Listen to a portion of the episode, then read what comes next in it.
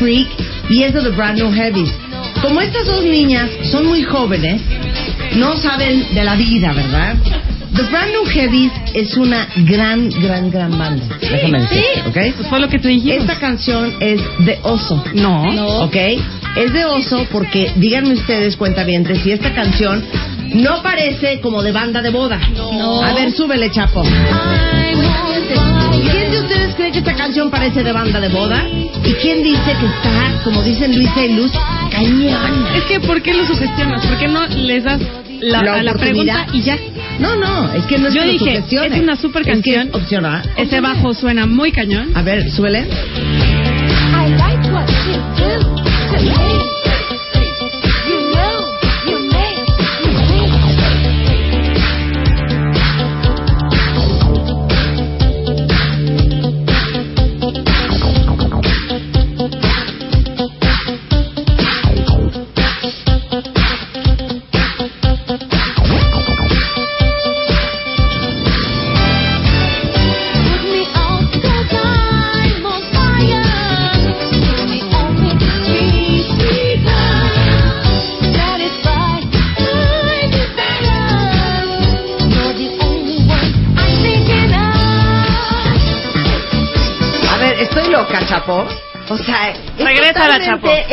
Regrésala. una, una canción de música, sin duda alguna, de boda. De esas bandas de boda. Pues qué boda tan que- sofisticada que ponen Ay, acid jazz en la boda y ca- Cállate. Que mi boda sea así entonces. No, mira, si te gusta The Brand New Heavies, Luisa y Luz, les voy a poner una gran canción de The Brand New Heavies, pero es que no me acuerdo cómo se llama. ¿Cómo se llama, cuentavientes? Si ustedes, si ustedes se acuerdan cómo se llama, había dos grandes canciones de The Brand New Heavies y no me puedo acordar y no sé qué me pasa. ¿Qué? Aparte les digo una cosa, la vocalista de The Brand New Heavies, Luisa y Luz, par de pubertas, se llama Saida Garrett. Y es muy famosa porque le hacía coros a Michael Jackson. ¿Ok? Muy bien, muy bien.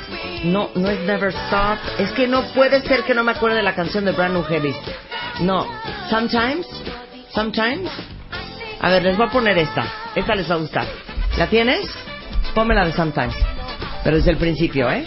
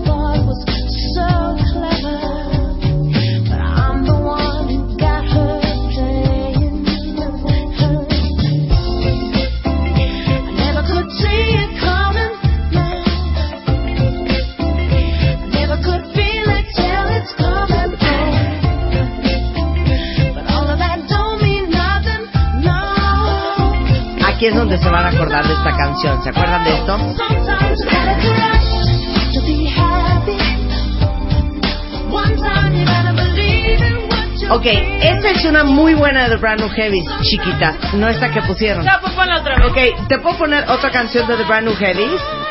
Es una canción maravillosa que viene en el álbum. ¿Cuál será? ¿Cuál será el álbum? La de, la de, es la de, la de Day by Day. Esta, esta canción es una gran rola, es del álbum Shelter de The Brand New Heavies. Y, oigan qué bonita cosa. Suelta la luz.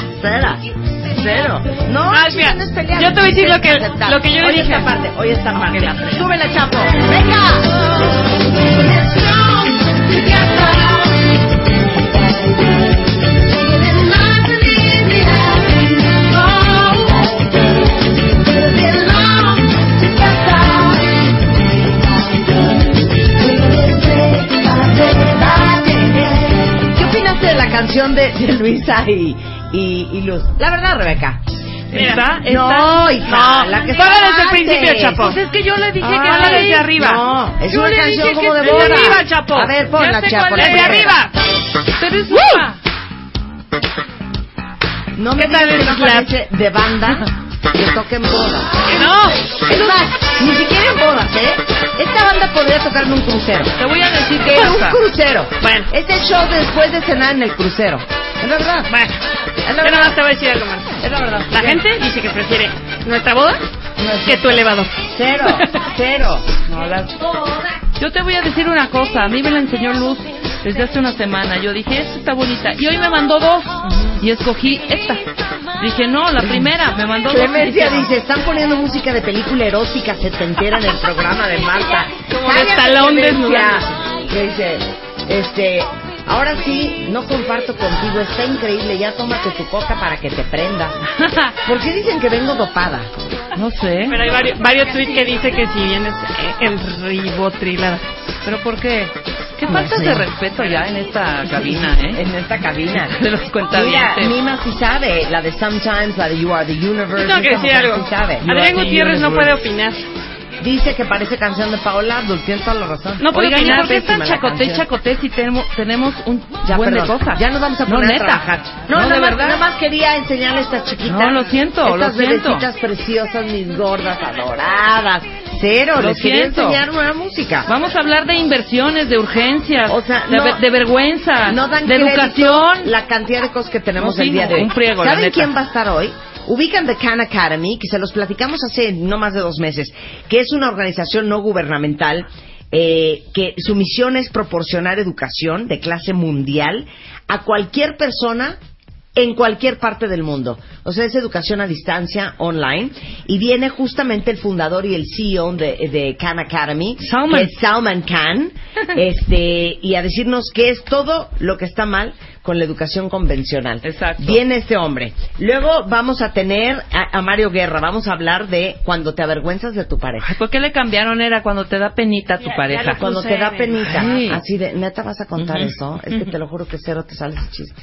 Sí, exacto. este tipo de pena hasta muchas otras penas, Ajá. las imprudencias, Que le gusta el comentarios las faltas de tacto, Que le gusta el chavo del 8. Eh, ya sabes, Eh, pues todo eso.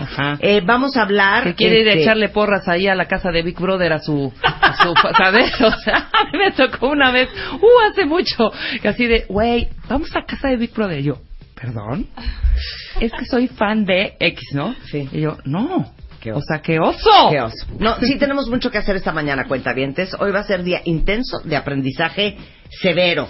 Vamos a empezar con Fernando Lelo de la REA, porque hoy vamos a hablar de inversionistas. No todo es cuánto dinero les van a dar. Fernando es socio director de OVP, uno de los fondos de Venture Capital más activos de Latinoamérica. Es también cofundador y director de Venture Institute, ahora el NUMA, que es una incubadora de alto impacto, y de Fondeadora, que es la plataforma de crowdfunding líder en México. Aparte es profesor en el ITAM, es mentor de Endeavor, es jurado en la primera y en la próxima edición de Enchúlame el Changarro, y él es el señor Fernando Lelo de la REA. ¿Qué, ¿Sabes qué? Qué envidioso, Chapo. Ponle los aplausos al señor. Eso. Buenos ¿Cómo días, estás, Fernando. Hola, ¿cómo estás, te va la ¿Cómo vida? ¿Qué Muy razón bien. nos das? Ahí viene Muy bien. Chan- el Chúlame el Ahí Changarro, viene parte ya. 2. Ahora sí, listos. Ya les dije ayer, cuentavientes, pónganse las pilas para inscribir su pequeña o mediana empresa, porque este, muchas alegrías en el Chúlame el Changarro. Pero bueno, hoy vamos a hablar de inversionistas.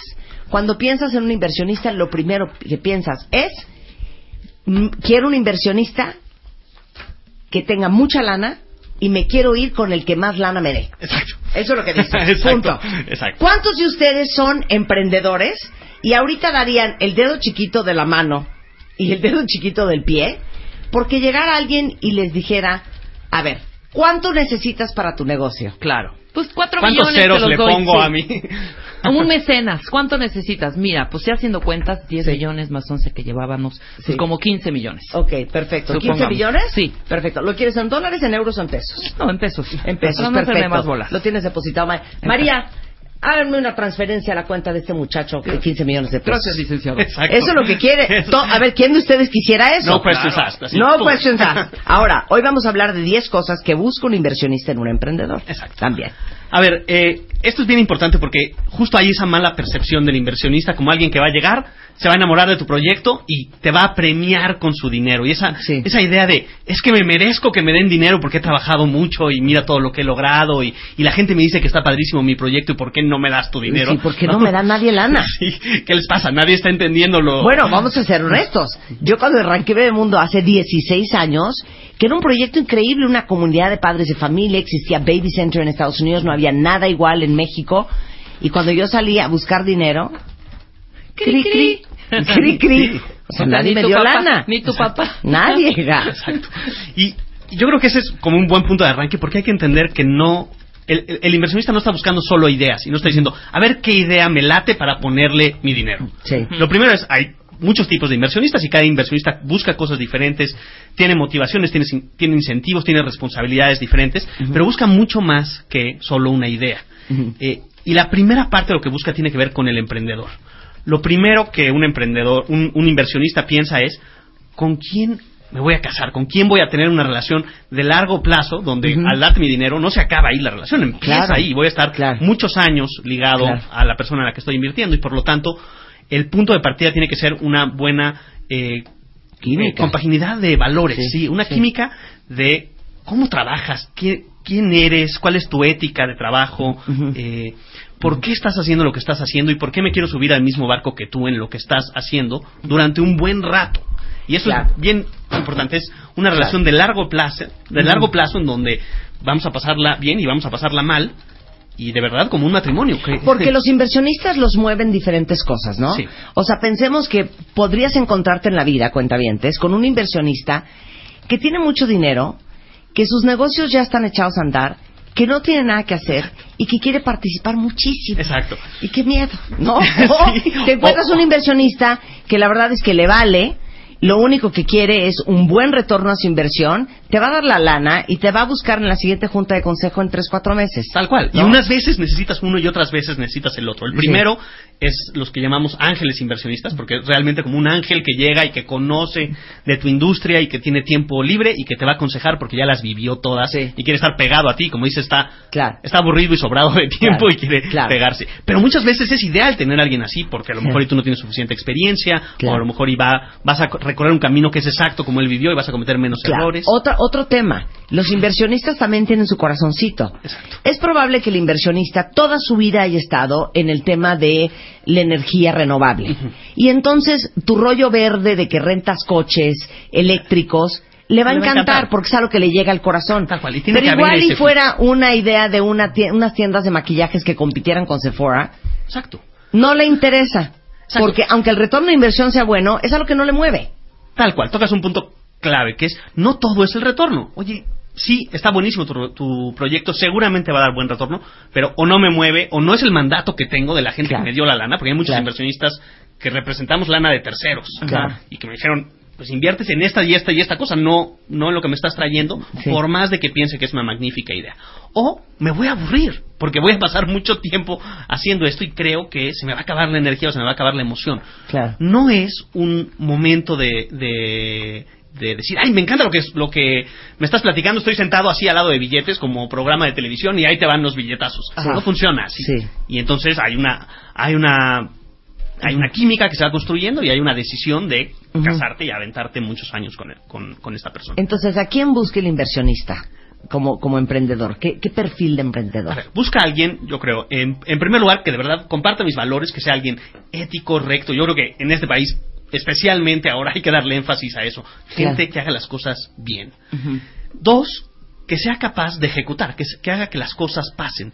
Y hemos hablado eh, eh, otras veces de que la idea vale gorro. Lo que importa es la capacidad de hacer que esa idea suceda. Claro. Y eso es capacidad de hacer que las cosas pasen y capacidad de atraer talento que te acompañe a que esas cosas pasen.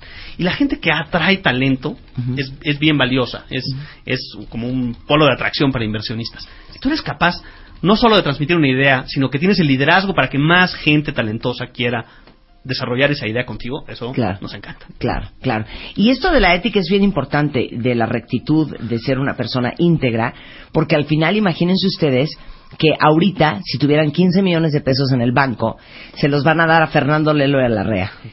Pero ustedes están observando quién es Fernando, cómo es Fernando, cómo ha operado su negocio, cuál es la historia de Fernando, qué mueve a Fernando, porque qué preocupación que le des 15 millones de pesos y que Fernando mañana empiece a rentar aviones privados para ir a las juntas en el interior de la República y que tu lana que invertiste se lo chute en eso en vez de crecer el negocio. ¿Qué Tal cual, sucede? Tal cual, sucede. ¿No?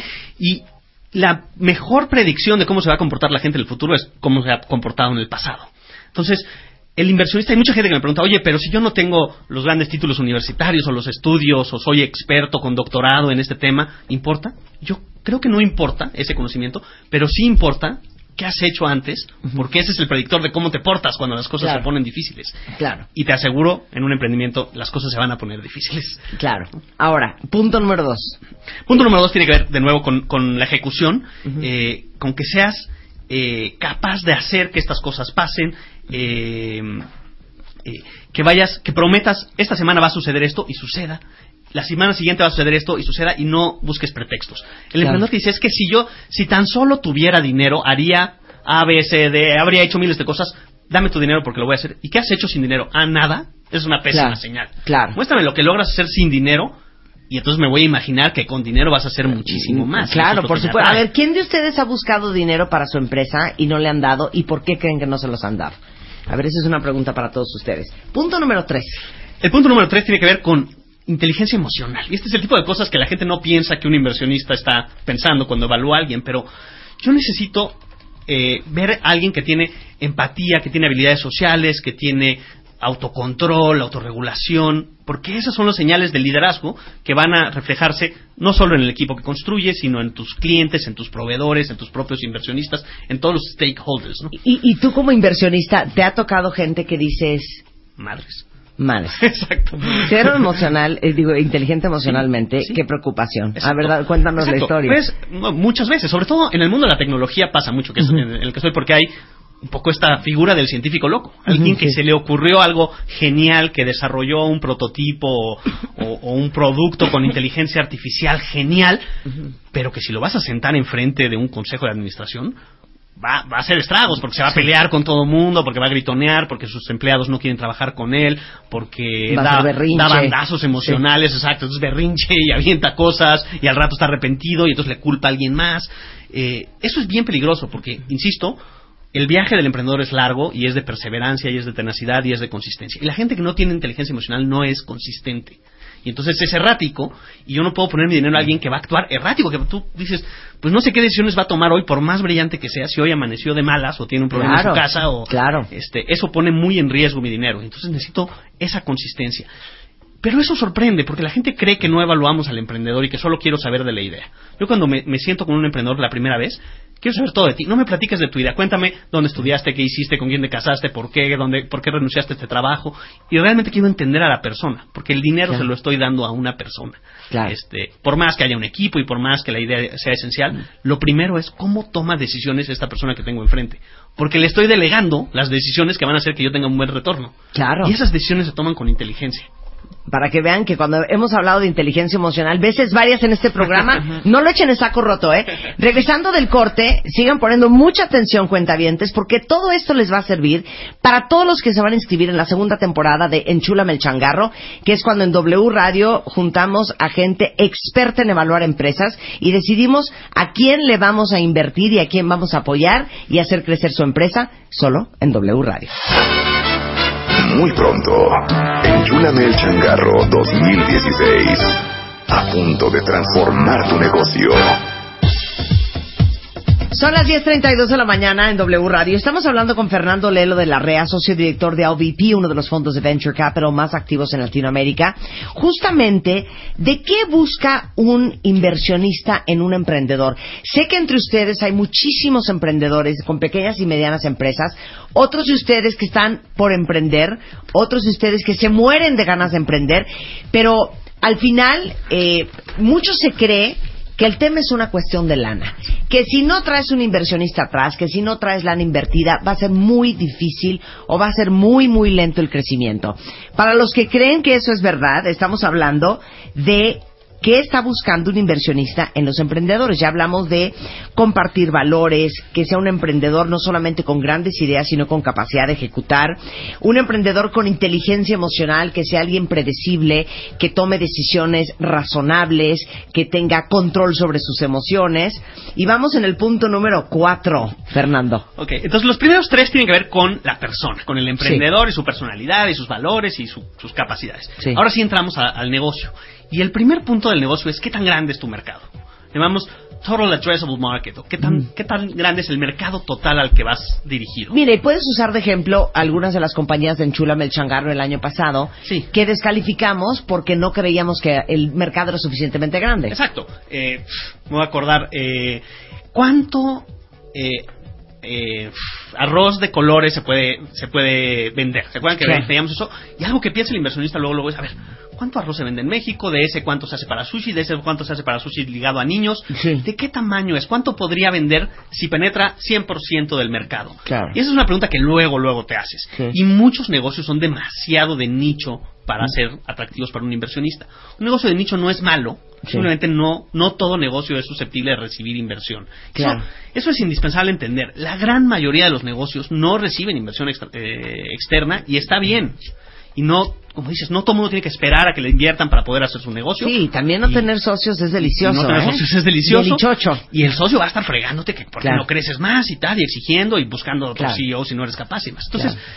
solo puedes recibir inversión del tipo de inversionista que lo que quiere es un retorno grande si tu negocio va a crecer a algo muy grande muy rápido. Y para poder crecer algo muy grande tiene que ten- a- atender a un mercado que puede ser bien grande. Oye, ¿y cómo te haces esa pregunta? ¿Cómo evalúas la dimensión del mercado al que vas?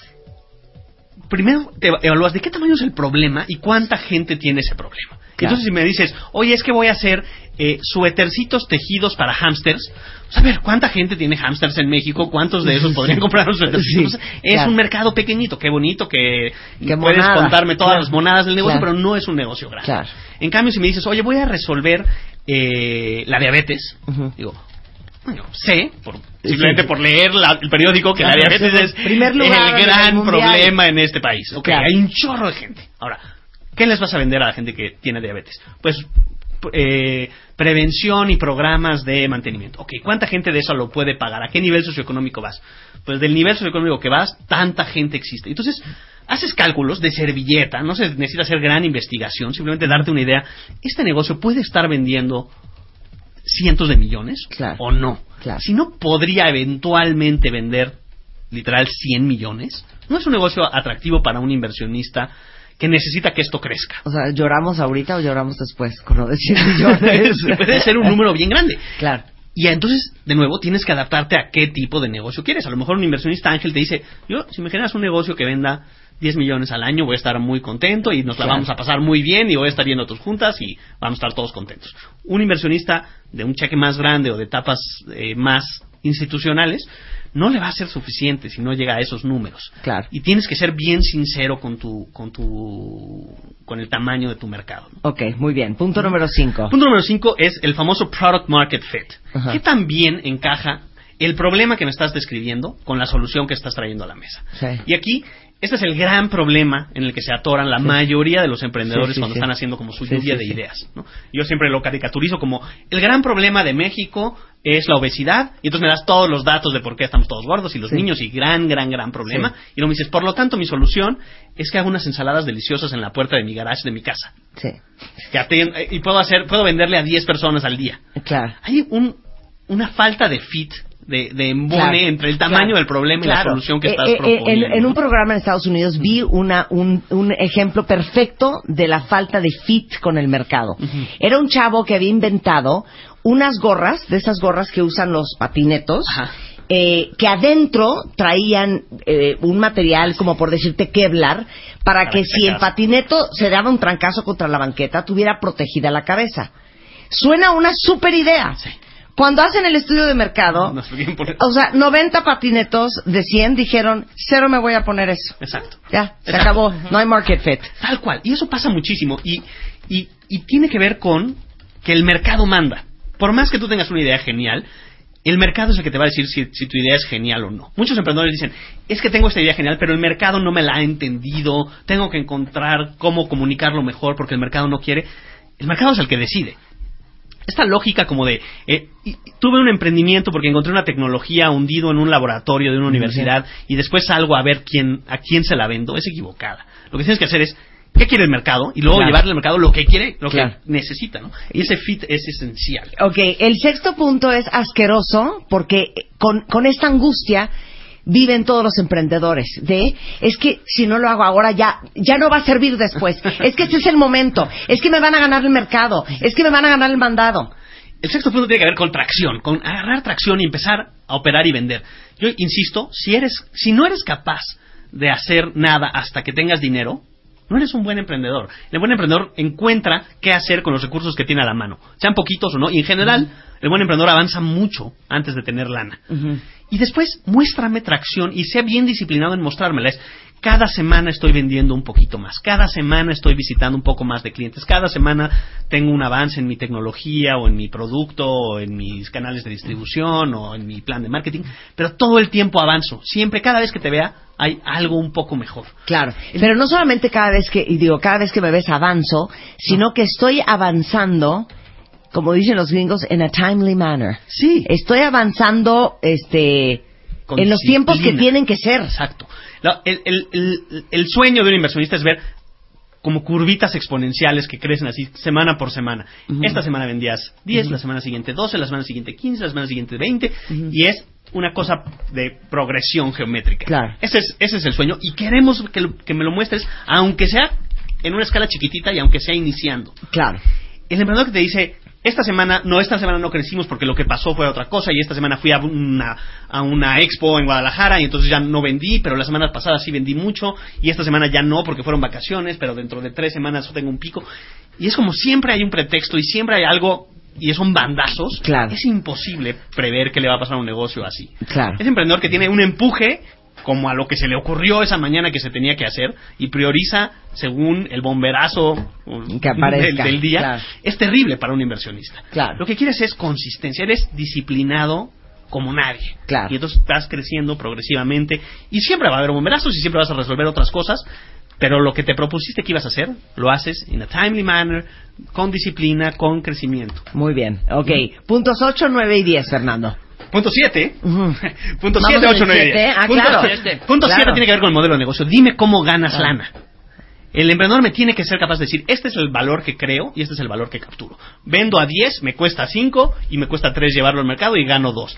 Algo bien sencillo que me digas cómo ganas dinero.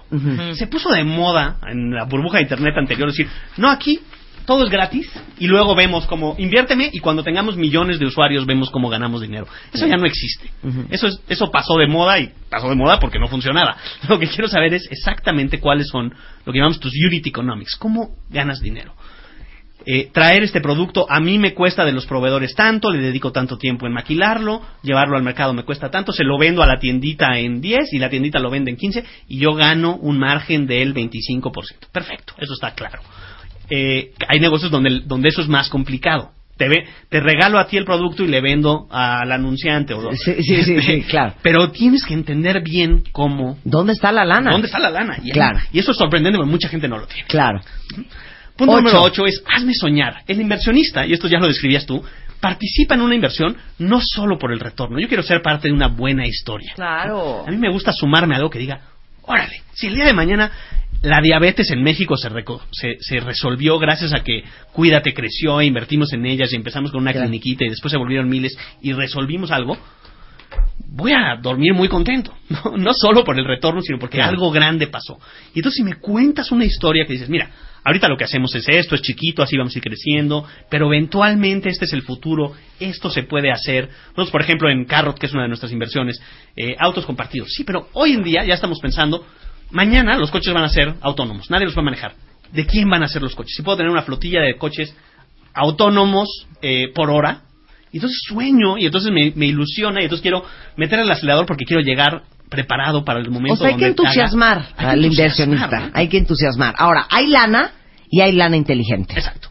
Y eso es esencial. Decías al principio, oye, hay, hay gente que se va a involucrar mucho, hay gente que te va a dar el dinero y no lo, no lo vas a volver a ver. Y en el corto plazo parece una buena idea que no me estén dando lata. Pero el inversionista bueno es el inversionista que dice, yo sé en dónde puedo agregar valor y dónde no me debo meter. Si tú estás eh, arreglando la diabetes, yo no me voy a meter a ver cómo les tomas las muestras o cómo les inyectas la insulina. No, no sé de eso Sí. Pero puedo ayudarte a hacer tu plan financiero, puedo ayudarte a tener un buen gobierno corporativo, puedo ayudarte a tener orden en la casa, en procesos, en administración. Oye, puedo Eh, ayudarte con conectes, puedo ayudarte con, con ideas de publicidad y marketing porque he estado en ese negocio varias veces. Totalmente. Este, ¿no? Y ese es el tipo de inversionista que quieres. Quieres al inversionista que va a complementar tus habilidades. Claro. El que hace lo mismo que tú, pero mejor, eso no lo quieres, pero Claro. no te va a dejar en paz. Claro. Pero el que complementa, el que, el que suma a que el proyecto tenga más posibilidades de éxito, ese es el bueno. Y el inversionista, lo- cuando ve una inversión, cuando ve una inversión potencial a un emprendedor, dice, esto me gusta y conmigo encima todavía va a ser mejor.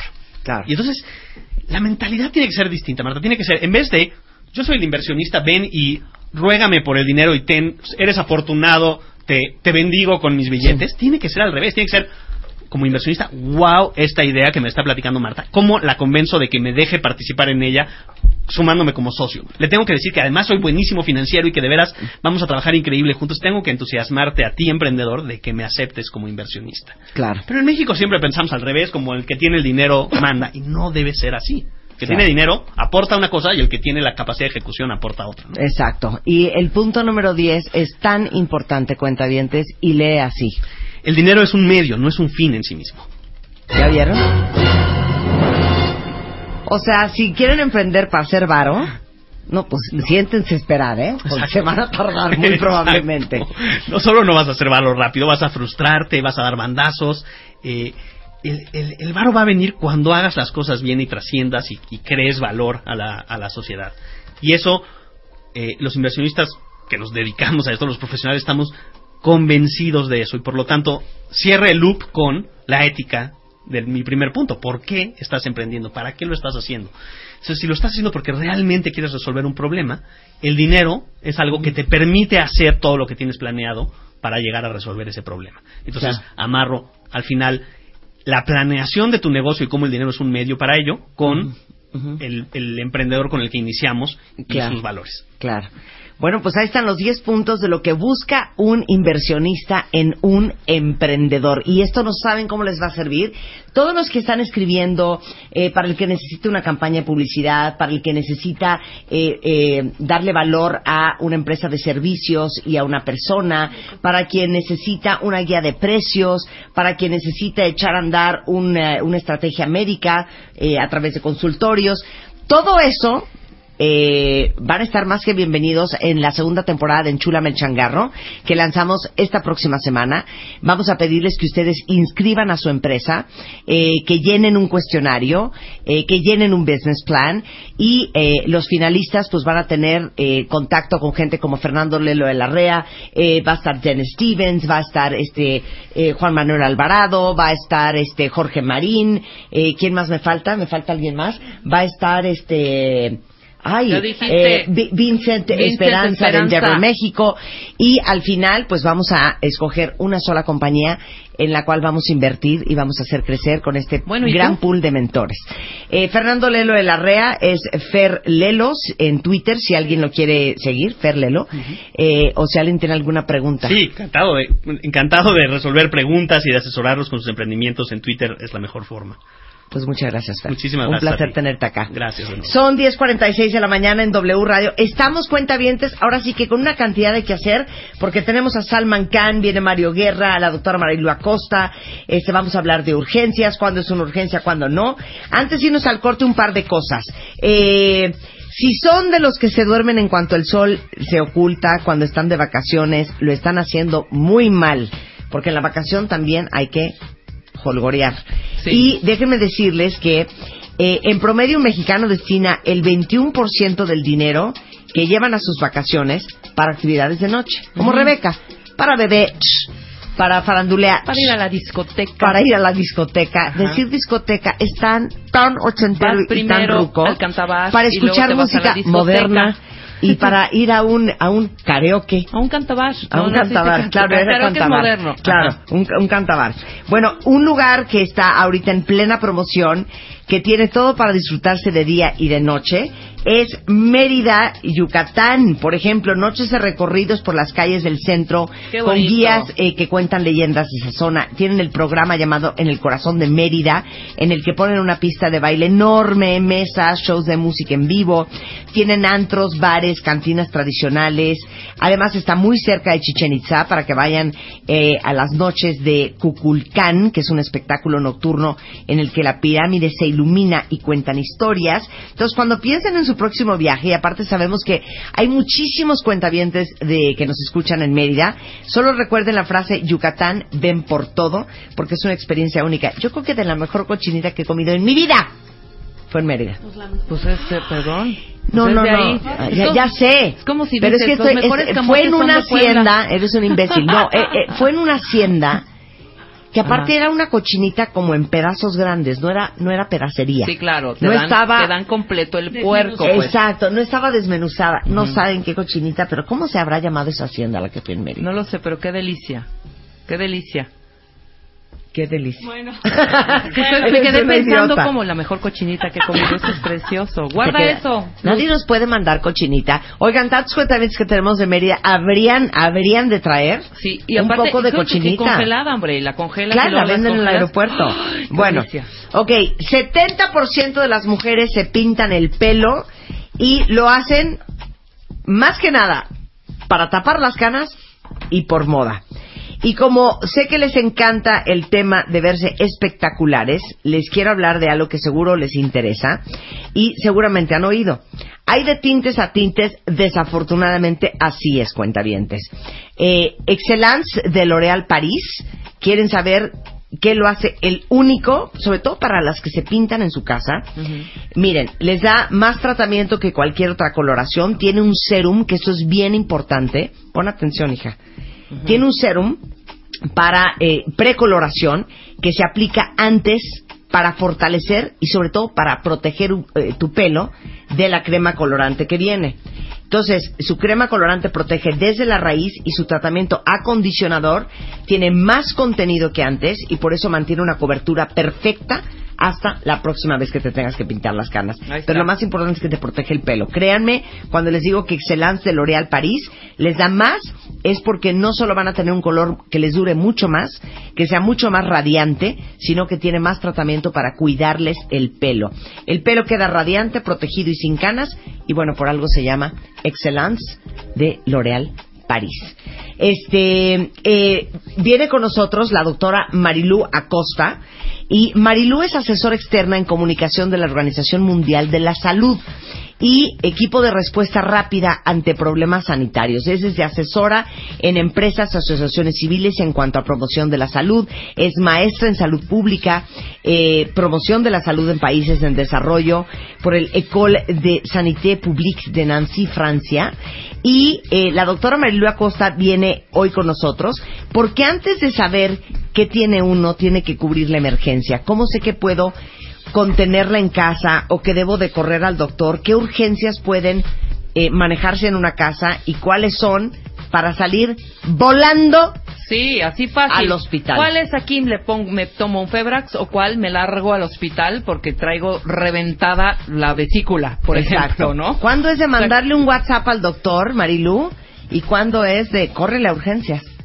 Pues depende mucho. Gracias por la invitación. No, qué bueno que estás acá. Eh, yo creo que, bueno, antes de saber este tipo de cosas del WhatsApp y, y correr al médico, yo creo que es importante saber cómo cada quien responde al estrés.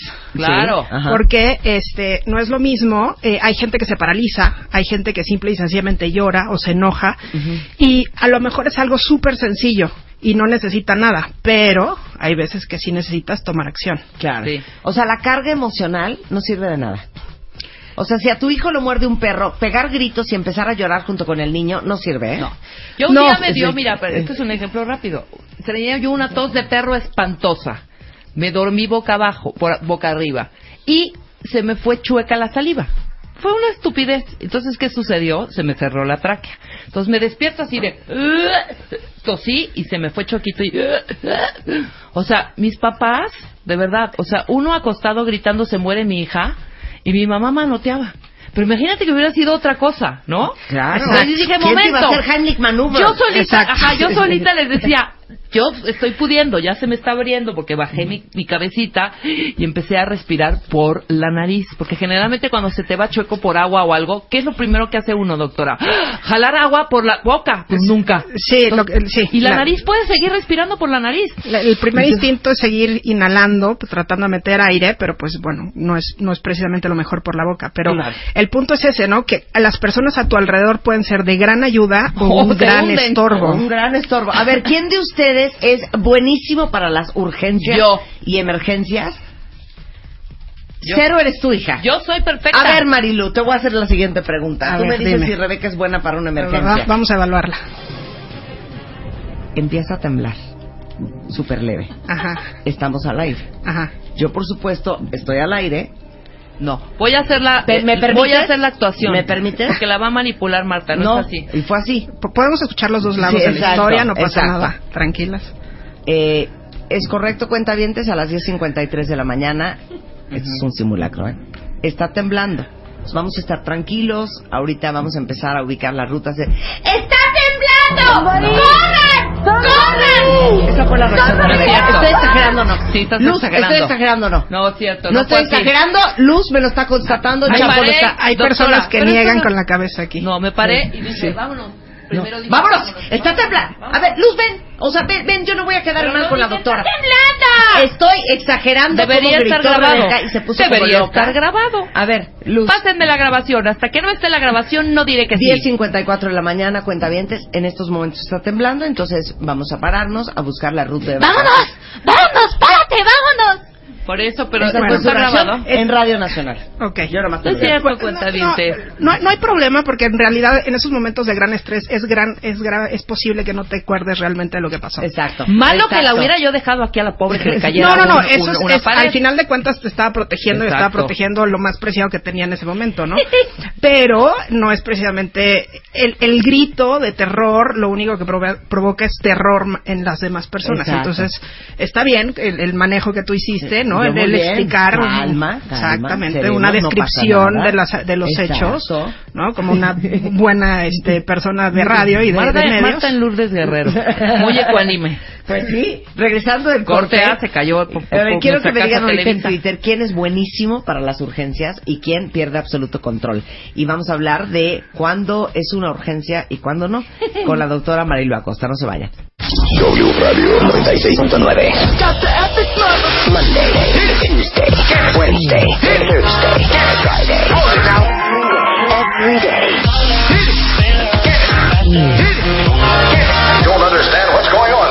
Lunes a viernes. 10 de la mañana.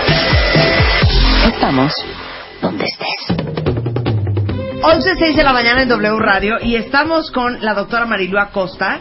Es asesora externa en comunicación de la Organización Mundial de la Salud y justamente equipo de respuesta rápida ante problemas sanitarios. Déjenme decirles que la pregunta antes de irnos al corte era, ¿quién de ustedes es bueno para las emergencias? ¿Quién reacciona Yo. este tranquilo, con orden, con prudencia. ¿Y quién de veras se vuelve loco? Y aquí dicen los cuentavientes, mi mamá estaba ahogándose, escucha esto Marilú, con un pedazo de queso y mi hermana la mandó al baño. Yo me levanté y hice la maniobra de Heimlich, pero mi hermana ya la estaba mandando al Sí. baño a la mujer ahogándose, ¿no? Eh, alguien más dice, Sandra, yo reacciono bien ante la emergencia, aunque me pongo a temblar, saco adelante caídas, golpes, mordidas de perro, quemaduras, etcétera, Muy Marilu. bien. Muy bien. Eh, Liz dice, cuando mi abuelo grave en casa se cayó y se abrió la cabeza, mi hermana y yo atendíamos y mi mamá barriendo la casa. Así se bloqueó. Sí, sí, la- las respuestas emocionales son sumamente variadas y al final de cuentas, eh, para poder resolver una emergencia, sí tienes que poner un poco en stand-by tus emociones para tener libre la cabeza y poder actuar sin, sin llanto, sin enojo, sin barrer, sin mandar al baño. Sí, claro. O, o como Lorexa que dice, soy tan mala para las urgencias que el día que se murió el perico me solté gritando como loca por toda la casa. Por ejemplo. Y no hizo nada. Y dice alguien más, mi papá es buenísimo, el papá de Geo. Ha atendido atragantamientos, ataques de epilepsia, ha sacado a gente del agua. Erika dice, cuando mi abuelita sufrió una isquemia cerebral, todos gritando y yo fui la que llamé a la ambulancia y al hospital. Sí, ni siquiera es una cuestión de edad ni de jerarquía de, de familia. En realidad Claro. es, es ¿Qué un es temple. personalidad? Pues es eso entre personalidad, es temple y sobre todo es, es, es quizás quizás es bueno para emergencias y quizás es malo para la vida, pero simple y sencillamente cierras tus emociones. Ok. Cierras por completo tus emociones, reaccionas, accionas, tomas decisiones, resuelves y después viene un cúmulo de emociones que no dejas salir y normalmente te pasa cuando ya estás sola en tu casa o solo en el cuarto o Claro, post-traumatic stress syndrome, ¿no? Exactamente, como exactamente. Ya todo el mundo está súper bien, contento y se, se voltean y te dicen, ¿y, y qué te pasa a ti? Pues ¿Qué me pasa, me pasa lo que no pude hacer durante todo el evento, ¿no? Claro. Ahora, vamos a poner cinco situaciones, cuentavientes, y vamos a preguntarle a Marilu, ¿en qué momento sales corriendo al hospital o en qué momento te quedas en tu casa resolviendo el problema? Sangrados. Sangrados. Pues mira, la sangre es muy, muy aparatosa. Entonces es muy fácil que te, que te manches la ropa o que se manche el piso, que se manche las manos, lo que sea. Pero si después de lavar la herida y de poner algún tipo, eh, no torniquete, pero de poner presión sobre la herida, y la herida no cierra, sigue sangrando, ya van tres, cuatro algodones o gasas.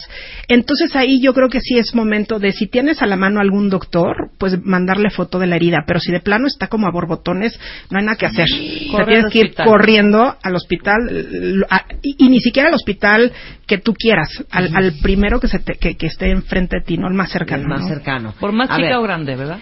Sí, porque en realidad se pu- puede ser una cortada muy chiquita pero muy profunda y si llega a vasos Mira, ve esta, sanguíneos, ve esta, ve esta. Claro. Mi papá y yo solitos. Mi papá abría, abría el sulfateazol así temblando, ya sabes, y no se cerraba y no se cerraba hasta que dije con permiso. Yo Presión. me fui a- al hospital porque no salía Sí, y ve la claro. indep- independientemente de, de lo que pase, de si es mucho o grande, hay que aplicar presión, siempre Claro, presión. totalmente. No torniquetes, es decir, no amarrar con, o sea, no, no romperte la Como camisa, no, no, eso no. es, eso es malísimo. Eh, lo único que tienes que hacer es presión, con la mano o con, o con, con- o cerrando los dedos, lo que sea, hacer presión sobre la herida. Bueno, y el día que me enterré un, un cuchillo en, en la cara interna de la rodilla. Ah. Abriendo una maleta, me encontré un cuchillo, hija.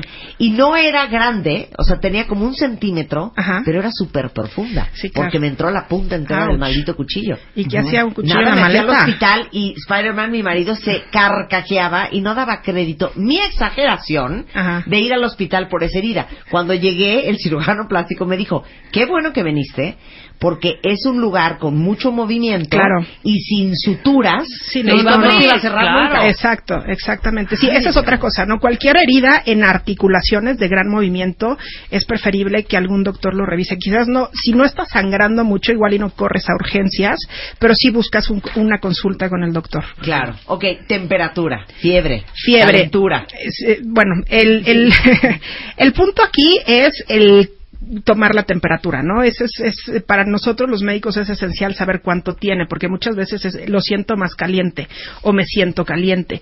Y está bien, hay un proceso que está haciendo que aumente la temperatura, pero hay una cosa que se llama febrícula, que es como una fiebre chiquita y es antes de que llegue a 38 grados. Ese es fácilmente controlable en casa, inclusive hasta los 39 es controlable en casa. Hay que desvestirse, hay que tomar un baño de agua fría, hay que eh, ventilar la- la- el cuarto, pero ya a partir de los 39, 40 y sobre todo en niños chiquitos que no se está controlando la fiebre, entonces hay que llamar al doctor. Si ya pasa de 40 a 41 y no ha bajado la fiebre, en niños chiquitos, en bebés de un, mes o menos de un año, ahí sí, no te la Corran, juegues, claro. corre al doctor. ¿Cuánto uno espera, doctora? Haz de cuenta. Ya le di el tempra, ¿no? Pues normalmente, ¿Qué? ¿15 yo creo minutos, 20? No, yo creo que hay que ser un poquito más, exacto, más pacientes, más o menos una hora y media, dos, en donde que lo que sea que le esté provocando baje la temperatura por medidas físicas y por medicamentos y si no se está controlando entonces sí correr al doctor. Mucha gente piensa que automáticamente vienen con- convulsiones si no manejas bien la fiebre en los niños. No necesariamente es fiebre alta igual a convulsiones. De- tienes que tener el, el niño tiene que tener ciertas características cierta vulnerabilidad en su sistema nervioso central para convulsionar.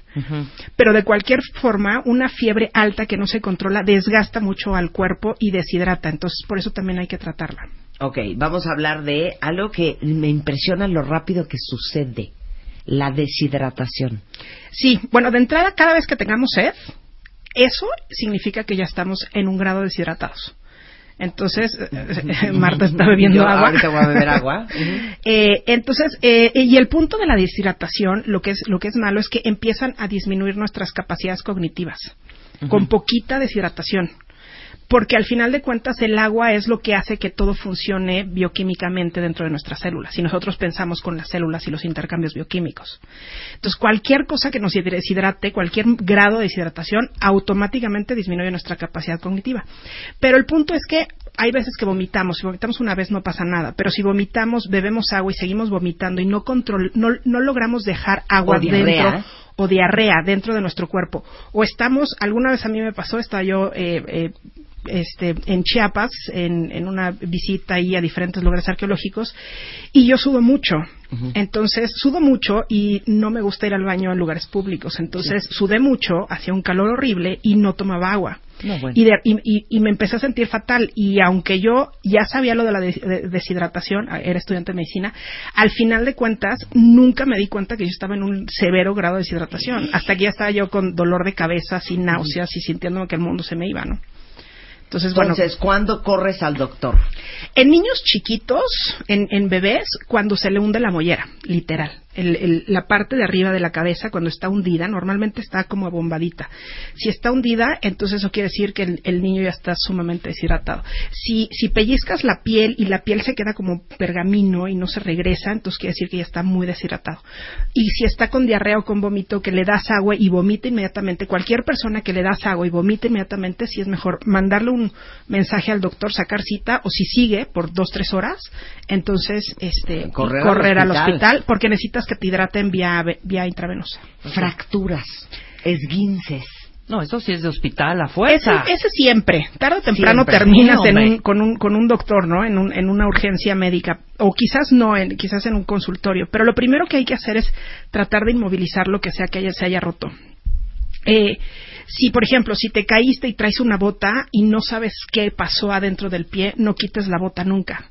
Si te caíste y traes un casco, tampoco quites nunca el casco. Eso nos ayuda a inmovilizar lo que sea que se haya lastimado.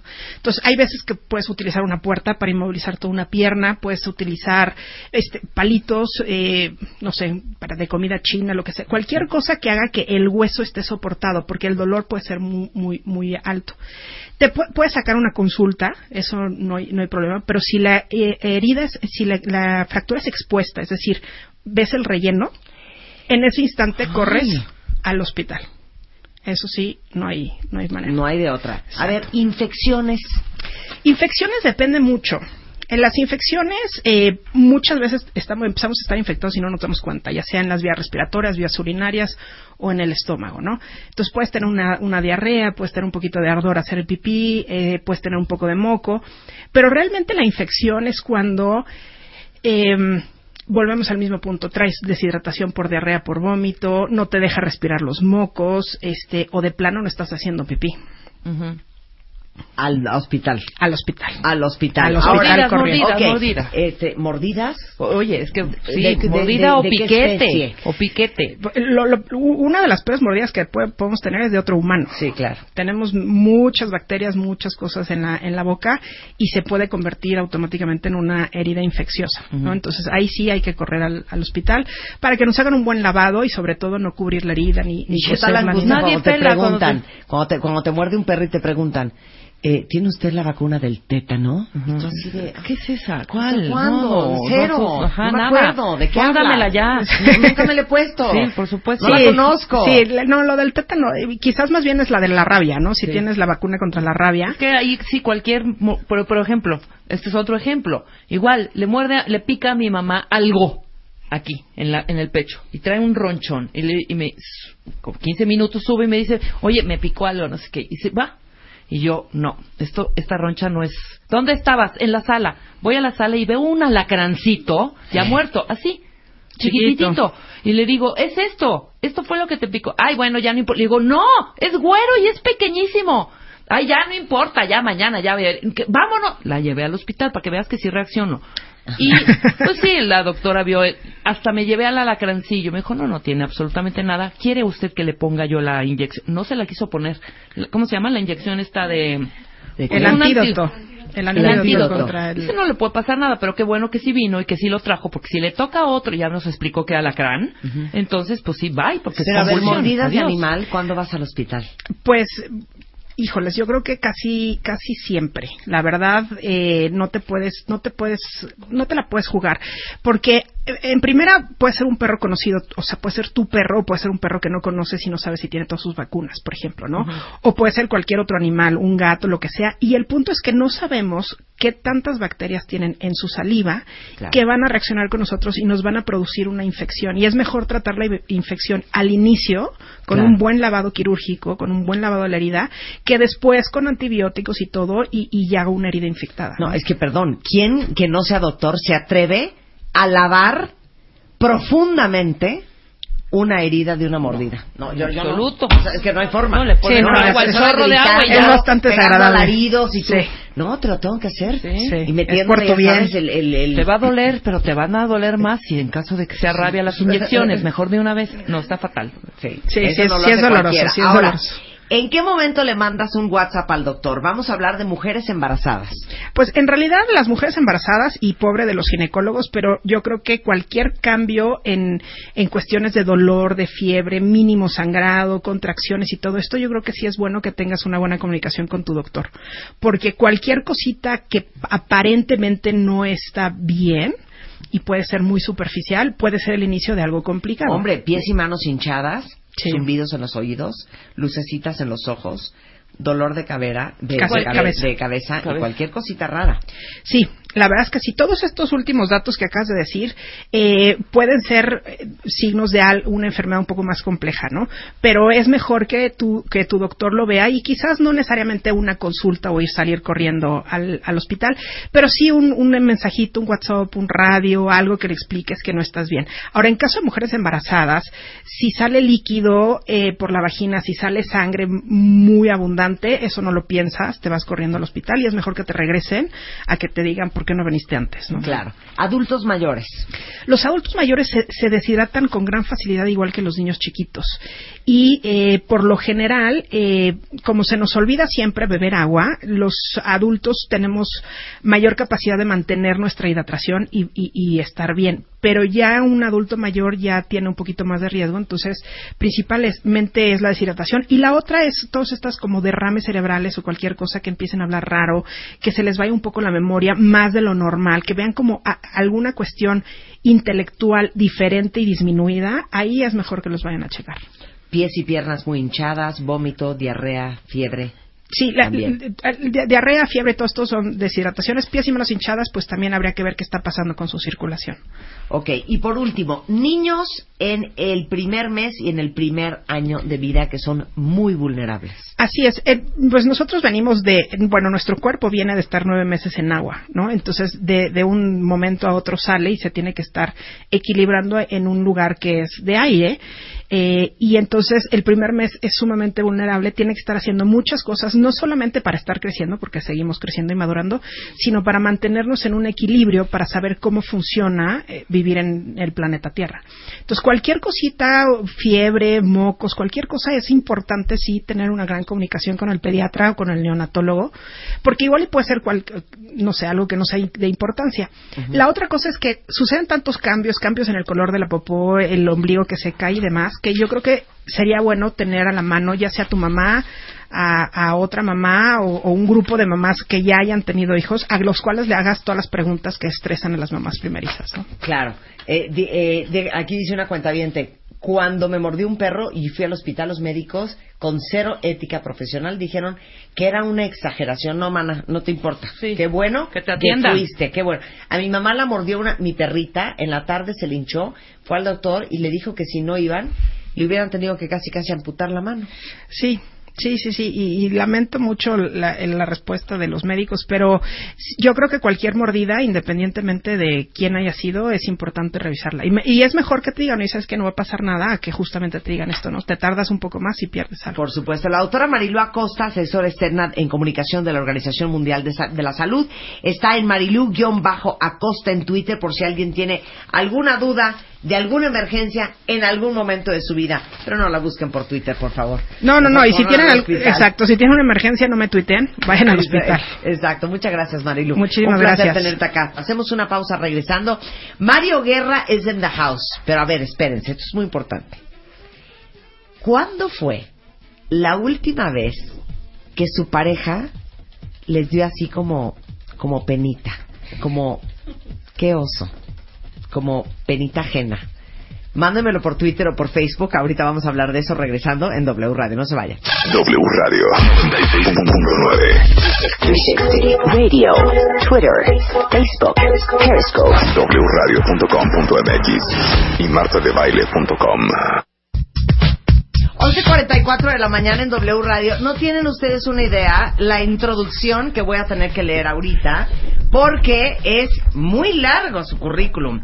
Quiero presentarles a alguien que, este, a lo mejor algunos de ustedes han escuchado del Khan Academy, porque no hace mucho estuvimos hablando del tema.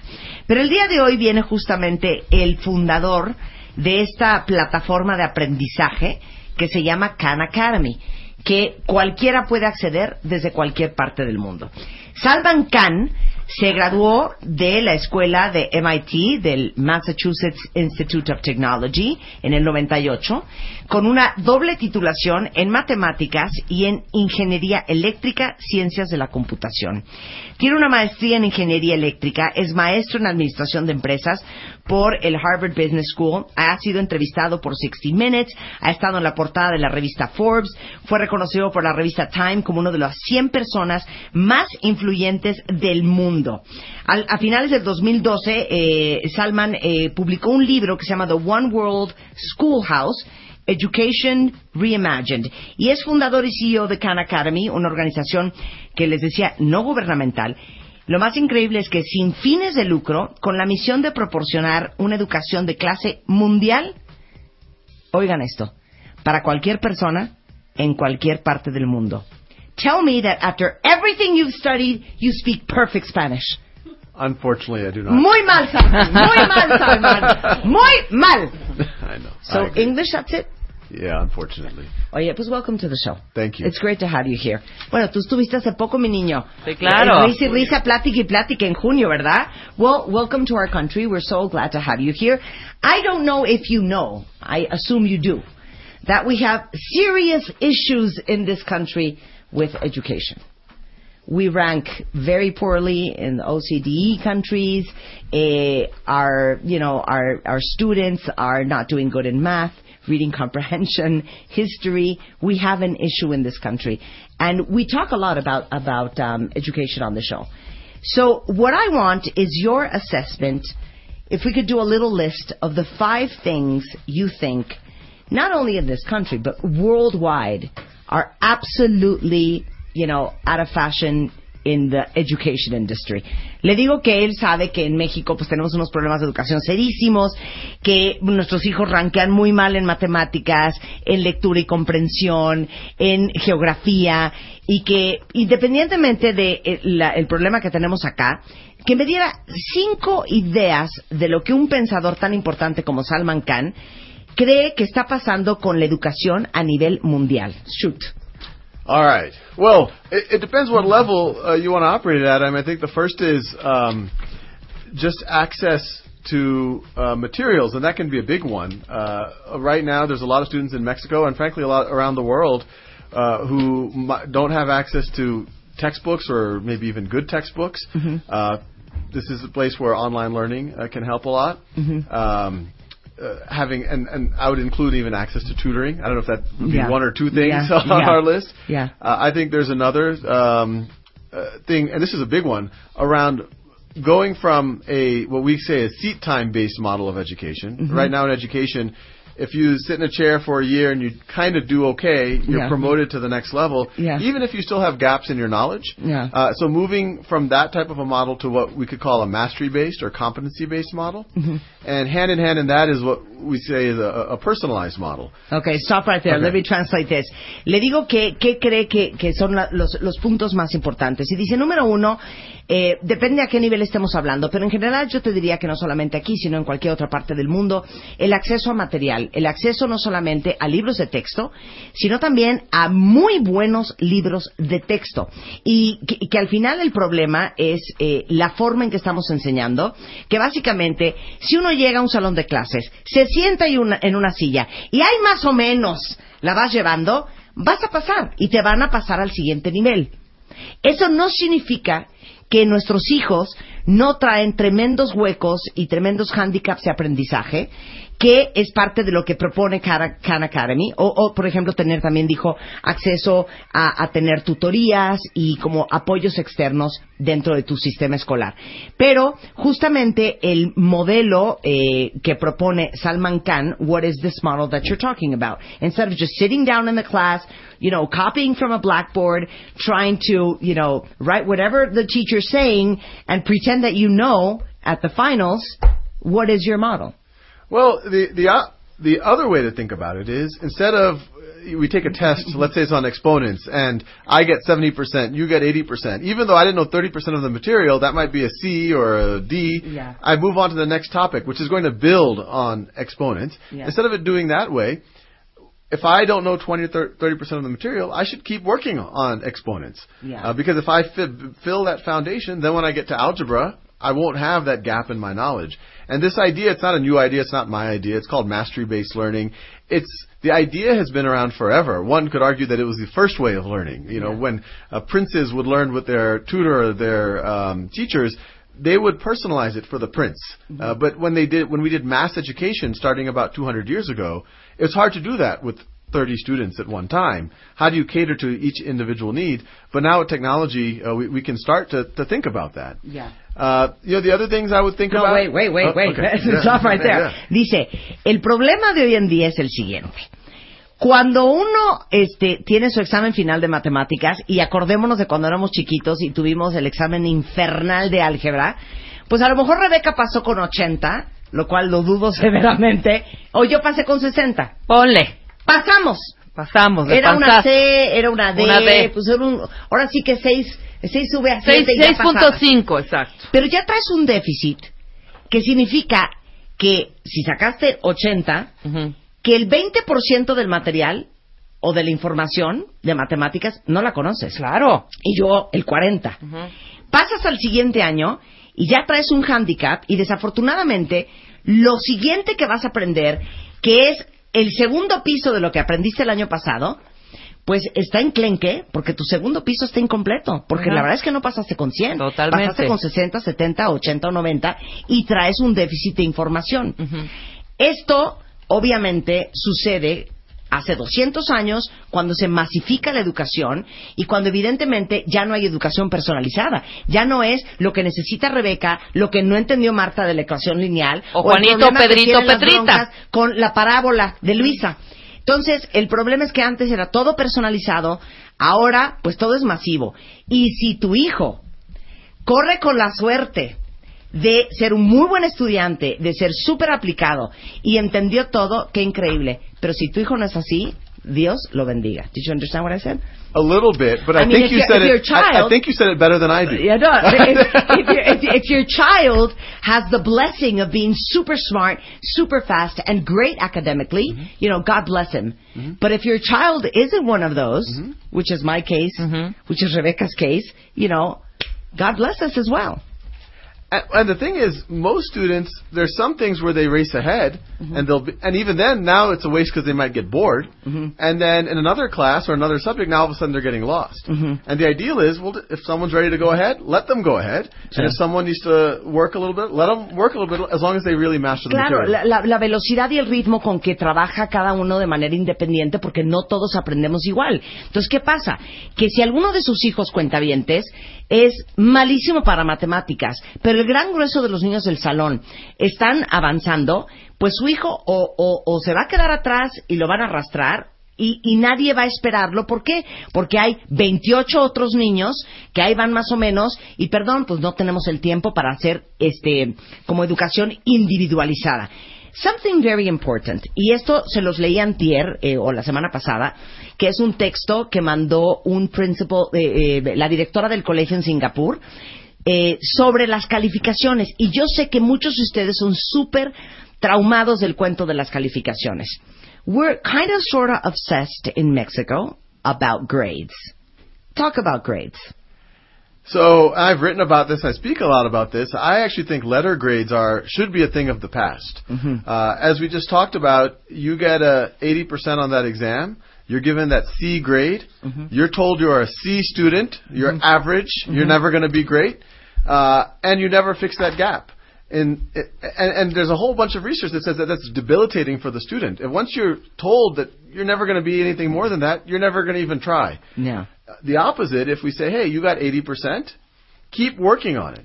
The message is completely different. One, we're making sure you don't have that gap in your knowledge, but even more, we're reinforcing the idea that our expectation of you is for you to learn. And so you don't get judged and you don't get the gap. Yeah. In, in Mexico, we don't do uh, letters. We don't do percentages. We do numbers.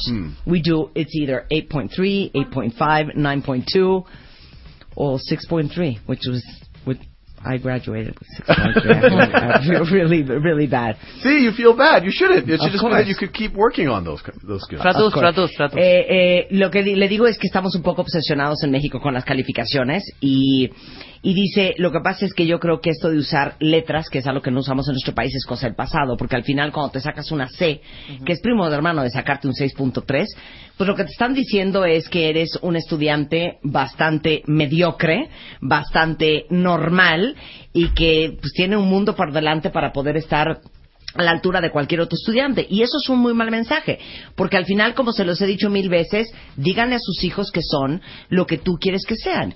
Y el mensaje que reciben los niños que tienen, ya sabes, seises y sietes es, eres malísimo, o cinco o cuatro o ceros, eres malísimo.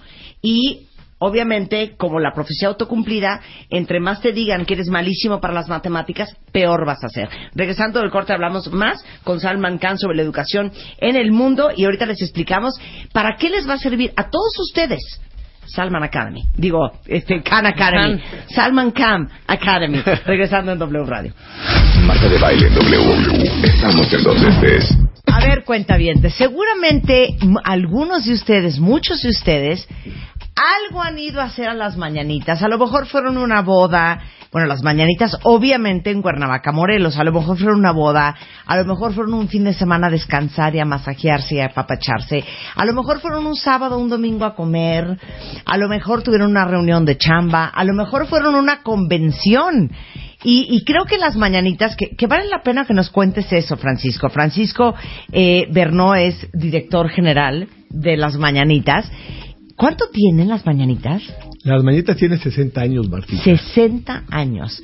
Toda Y yo creo que eres re- los, los jardines de las mañanitas son referencia, ¿no? Siempre dices, hijo, es que, que mi jardín fuera como el de las mañanitas, que yo tuviera los pavos reales que tienen las mañanitas, que pudiera yo podar los árboles como los podan en las mañanitas. Sí es referencia. Ha sido referencia a 60 años de todo el estado, ¿no? Sí, es un lugar emblemático. Divino. Ahora, hay una cosa nueva que creo que les va a gustar mucho esta idea. Se llaman los Luxury Apartments y no son las mañanitas, son las nochecitas. Cuenta este concepto. Fíjate, Martita, que con el tiempo fuimos eh, viendo que es un proyecto maravilloso de tener un departamento adentro de las mañanitas. Sí. Desarrollamos 24 departamentos. Estamos en, el- en la, en la preventa de los departamentos. Son 24 departamentos con dos recámaras, Ajá. maravillosas suites, con su sala, comedor y cocina, y con todos los servicios del hotel, que es- lo hace pues, un lugar in- invidiable, ¿no? O sea, yo puedo tener mi departamento adentro de las mañanitas, Sí, claro. solamente ir los fines de semana y de todos modos yo puedo usar todas las instalaciones del hotel. Así es. O sea, el jardín de las mañanitas sería el jardín de mi departamento. sería el jardín de tu departamento, pero aparte tiene cosas padres los departamentos. Son ocho torres, pequeñas torres, que tienen ocho gardens, son ocho torres, y Sí. ocho son roof. Entonces, tienes un lugar aparte muy privado personalmente y con todas las áreas exclusivas del hotel. Ahora, estos, es- dices que son 24 departamentos. Sí, correcto. De dos recámaras cada uno. Sí. Ahora, ¿cuál es esta idea de crear los luxury apartments? Fíjate que vemos gente, podemos llamarla de la tercera edad o de mi edad, ¿no? Que ya los hijos se fueron, que podemos hacer una forma de vivirlos muy a gusto, donde tu pareja y tú pueden compartir dos recámaras o un invitado, Claro. o cada quien su recámara, porque no falta que tú te enfermes. ¿Y por qué compartir la enfermedad los dos en el mismo lugar, no? Pues cada quien en su espacio y un cuarto de servicio que puede ser o para una gente que pueda estarte asistiendo Claro. o para tu asistente personal o el personal de las mañanitas haciendo todo tu departamento como un hotel, ¿no? Claro.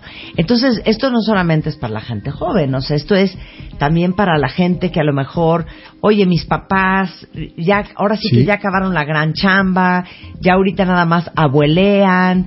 Eh, la verdad es que vivimos en una ciudad un poco convulsionada. Qué increíble que se puedan ir a vivir a Cuernavaca, a una casa más chiquita, más manejable y vivir en las mañanitas. Sí, tener todos los servicios de, pues de, housekeeping. A ver, ¿qué, qué servicios incluye? Pues mira, tienes el servicio de un doctor, tenemos las 24 horas en el hotel para asistencia de cualquiera de nuestros huéspedes. Tenemos todo el servicio de cocina, ballet parking, servicios de, de cocina, tenemos los servicios del spa, tenemos los servicios Del gimnasio. de- del gimnasio, tenemos los servicios de eh, front desk, conmutador, pedir tus alimentos por, por front desk para poder que te lleven tu súper a tu casa. Creo que es un proyecto maravilloso. La verdad fueron, nos, nos aprobaron a hacer 35 departamentos. Yo decidí llevar a hacer 24 porque creo que es un número mucho más vivible. Nos quedan casi 3.000 metros cuadrados en esa área para los jardines privados de los departamentos y en 2.000 metros están desarrolladas las, las ocho torres de los Ahora- departamentos. Ahora, sí está enfocado este proyecto de Luxury Apartments para la gente de la tercera edad. Vamos a llamarla también para la de la primera edad. Imagínate que eres divorciado y estás solo. Entonces, ¿por qué no convivir en tu propio departamento donde estás seguro, donde tienes tres cajones de estacionamiento, tienes en la parte de abajo tu servicio de, de- de ballet parking, tienes tu servicio de banquetería, de todo lo que se te ofrezca, igualmente casado con un hijo, todavía tienes esa oportunidad. Donde está más complicado yo creo que es donde sean una pareja con dos o tres hijos, ¿no? Ahí yo creo Sí, que claro. es, es el único eh, es- elemento que podría estar un poquito más complicado. Claro. Y otra cosa, que de repente quieres a lo mejor tener una casa fuera de la ciudad en donde vives Correcto. y de repente tener una casa con, con muchos metros de jardín, pues es un altísimo mantenimiento y aquí es ahora sí que estás disfrutando las instalaciones ya aprobadas durante 60 años de las mañanitas, con la comida de las mañanitas, con el acceso a todos los servicios de las mañanitas, pero es tu depa en Ah. Cuernavaca Así es, Marta. y la alberca de las mañanitas. Pues tienes tres, porque vas a tener la alberca de la- de- del- del, del spa, la alberca del hotel y la alberca de los departamentos. Entonces, tienes un área para convivir, el área privada, el área social y el área Sí. muy íntima, ¿no? Del- de- Claro. de, de tu familia. Claro. ¿Y cómo está funcionando esto? Pues nosotros sacamos a la venta los departamentos. La verdad, llevamos 14 vendidos, quedan 10 a la venta.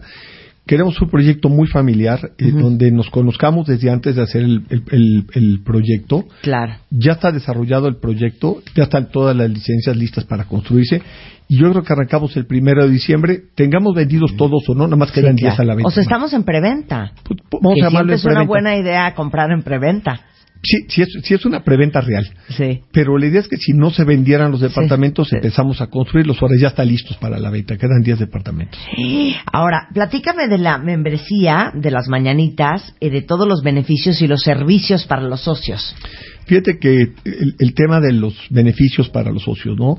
El poder ingresar al spa y tener toda el área húmeda, donde puedes pasar al vapor, al sauna y todos los amenities, como son una fruta seca, tus frutas frescas, tu agua de clorofila, que te lo dan a la entrada, ¿no? Luego, todos los servicios del hotel. Vamos a darle a todos los que hayan sido los miembros del, del- de Mañanitas Club una membresía para poder tener un descuento propio en todos los consumos. Y de igual manera poder firmar los consumos a un paquete o una exclusiva de ellos para que los consumos o servicios o el servicio de noche de su cuarto, que le cierren las cortinas, que le tengan su aire acondicionado claro. prendido, pues te- sean, sean parte de la membresía de las mañanitas. Claro, oye, te hagan tu cama. Qué rico, ¿no? Que te pongan tu chocolate en la noche y te Por tengan supuesto. cerradas las cortinas. Eh, las Creo que botellas de agua, todo Sí. eso.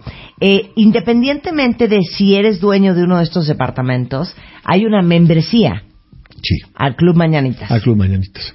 Y Sí. eso es, tengas DEPA o no tengas DEPA, tú puedes ser miembro del Club Mañanitas. Sí, claro. Y usar so- to- to- todas sus Todas instalaciones. instalaciones, sí. Ok.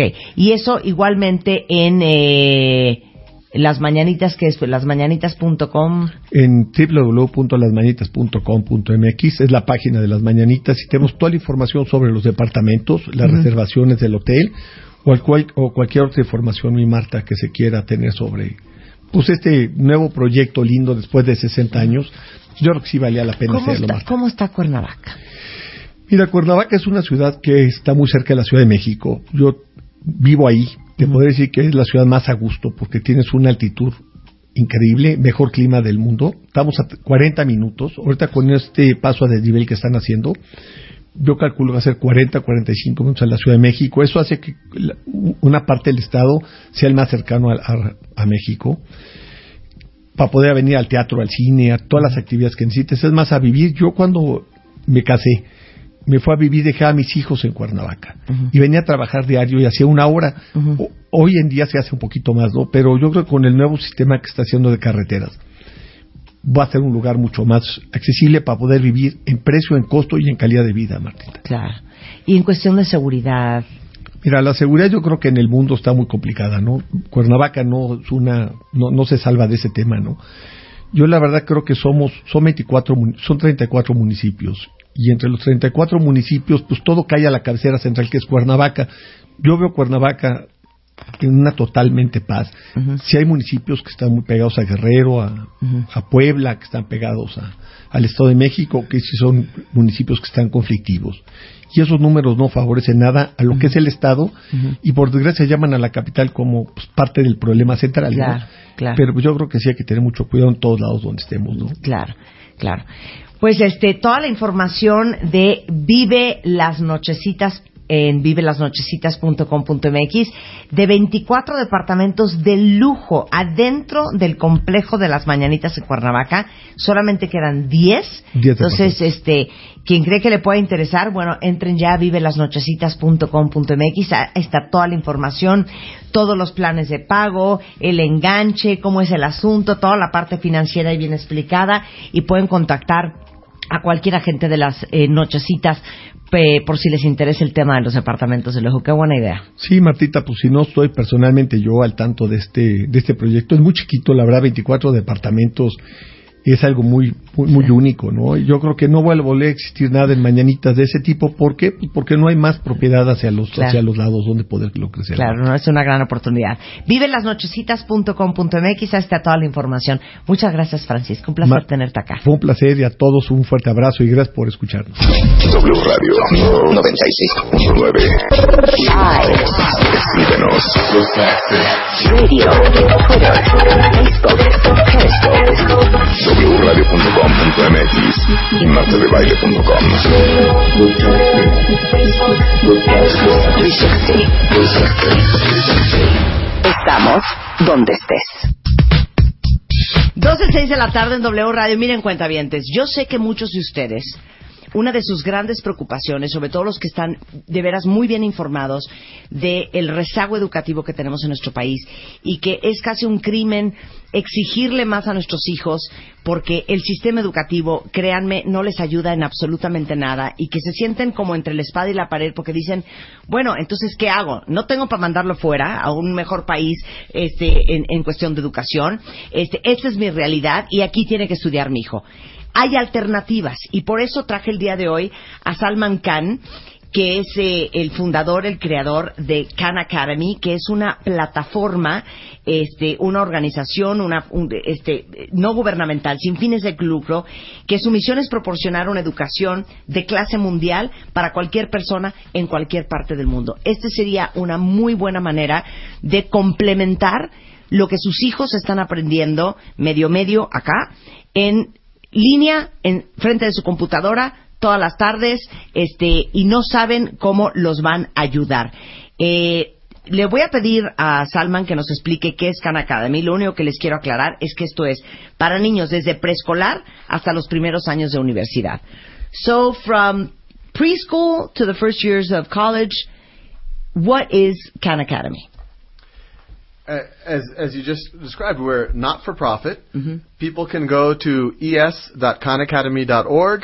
We also have even apps on early learning, uh, and they can download our app on the app stores on either Android or iOS, and they will get videos, exercises, text, articles on every core academic subject, as you mentioned, from early learning from elementary school all the way through college, all the way up through calculus, physics, chemistry, biology, history, uh, and you know, as, uh, parents and, and students, they should view this as a free tutoring for them. And to be very clear, you know, a lot of people are suspicious when they see this. They say, "What's the catch?" Yeah. Uh, there is no catch. It is completely free. We are not for profit. There's no ads on our site. It's funded by philanthropy. Uh, and even now, the, the the reason why I'm here in Mexico City is that we announced yesterday that for Telcel subscribers, the it's the data is free on Khan Academy too. They've 0 rated it with uh, the Carlos Slim Foundation and Telcel. So if if they anyone who's a Telcel subscriber can go to es.0.khanacademy.org and they can start learning and it's literally free tutoring and it's uh, things that uh, over 40 million students are using all over the world uh, and we get letters all the time from students who said hey uh, I I thought I wasn't good at math or physics and now I'm I'm able to to do really well in those things. Ok, ¿traduces tú traduzco yo? A ver, Eh, vas, arráncate. no, yo- yo puedo traducir, bueno, ¿qué este- es el Khan Academy? Esa fue la pregunta. Khan Academy tiene eh, contenidos académicos, entonces somos un recurso académico eh, para cualquier persona desde los dos años hasta los dos primeros años de universidad. Cubrimos todas las materias que tú vas a necesitar eh, de una manera distinta. No somos un texto, sino que es una plataforma que contiene videos, contiene ejercicios, contiene este, eh, una manera en tiempo real de recibir retroalimentación. Entonces, si tú estás haciendo un problema un ejercicio en la plataforma, sabes si acertaste o no, y entonces vas trabajando y vas mejorando y no vas, ama- no vas avanzando hasta que no tienes dominio del tema, que era un poco de lo que estábamos hablando antes de eso. Y la razón por la cual Salman Está aquí fue que eh, hemos avanzado un poco más a esta idea de, de- de realmente proveer una educación de clase mundial a cualquier persona en cualquier lugar, eh, porque ahora eh, eh, clientes de Telcel ya no tienen que pagar datos al usar Khan Academy, nuestra app, o en el navegador. Entonces, realmente... eh, O sea, no estarás consumiendo datos No vas a mientras estar estés en la plataforma de Khan Academy, De Khan Academy. para todos los usuarios de Telcel. Pero dijo algo, Exacto. Salman, muy importante. Parece increíble, la gente no da crédito, que Khan Academy no les va a costar un solo centavo. No hay un solo comercial en la plataforma de Internet. Esto es fundado 100% por eh, compañías y gente que, filantrópica que cree en la educación, que cree que esa es la forma de cambiar al mundo y es totalmente gratis, cuentavientes. Está en español Khan Academy, no es que sus hijos van a empezar a aprender inglés, está en español y ellos, dependiendo del grado escolar o del tema que traigan pendiente, pueden entrar a la plataforma y escoger si es matemática, si es geografía, si es química, si es física, si es historia, si es álgebra, el- eh, si es lectura, eh, escogen eh, el programa y todos los días en las tardes, los fines de semana, pueden estar reforzando lo que están aprendiendo en su colegio. Así Básicamente eso es, ¿no? Así es. Donde quieras, cuando quieras y ahora eh, sin cargo de datos. Okay, I want you to give a lovely, heartfelt speech to all parents that are very worried about their children's future, their children's education, because if there's something we repeat all the time on the show, is that the world has changed. Eh, the world that we had to deal with, you know, this generation 10, 20 years ago is very different to what our kids are going to see. They're competing with children from all around the world. This is a global world. So we need we need some feedback. We need a ray of light. Well, the good thing is, is the same, uh, the same dynamics that are making uh, change faster, that is making the world a more competitive place. We can now also use to make the world a more equal place. Uh, so, as we just talked about, uh, Khan Academy is there for the parents as free tutors for their kids and for themselves. Uh, we we get letters from adults who said, "Hey, I, I learned the basics of accounting there, or I was able to go get my high school diploma, or I was able to go back to school, or now I can learn the algebra so that I can tutor my child." Yes. Or, uh, which is our, our, the most uh, used case, is I can't afford tutors, or even if I can afford tutors, this is being more effective than the tutors because it's whenever the student wants it, it's accessible on their phone. They could be on the bus and they can uh, look at it. It could be in the middle of the night when they're struggling studying for a test, they could use it. It could be during the summer when they're preparing for the next year, they can use it. Uh, and so there are now tools for teacher uh, for parents uh, to to help their their children and, and themselves. Dice, a pesar de que claro que estamos enfrentándonos a un mundo mucho más competitivo, eh, también se ha vuelto un mundo mucho más equitativo porque las oportunidades para tener acceso a herramientas como Khan Academy están allá afuera. Y esto es una oportunidad no solamente para los jóvenes, sino también para los adultos. Hay muchos que han dicho, oye, empecé a entender como los principios básicos de contabilidad en Khan Academy o eh, gracias a eso pude terminar la preparatoria o empezar mi carrera universitaria o gracias a que me refresqué en Khan Academy en álgebra pude ayudarle este con las tutorías a mi hijo.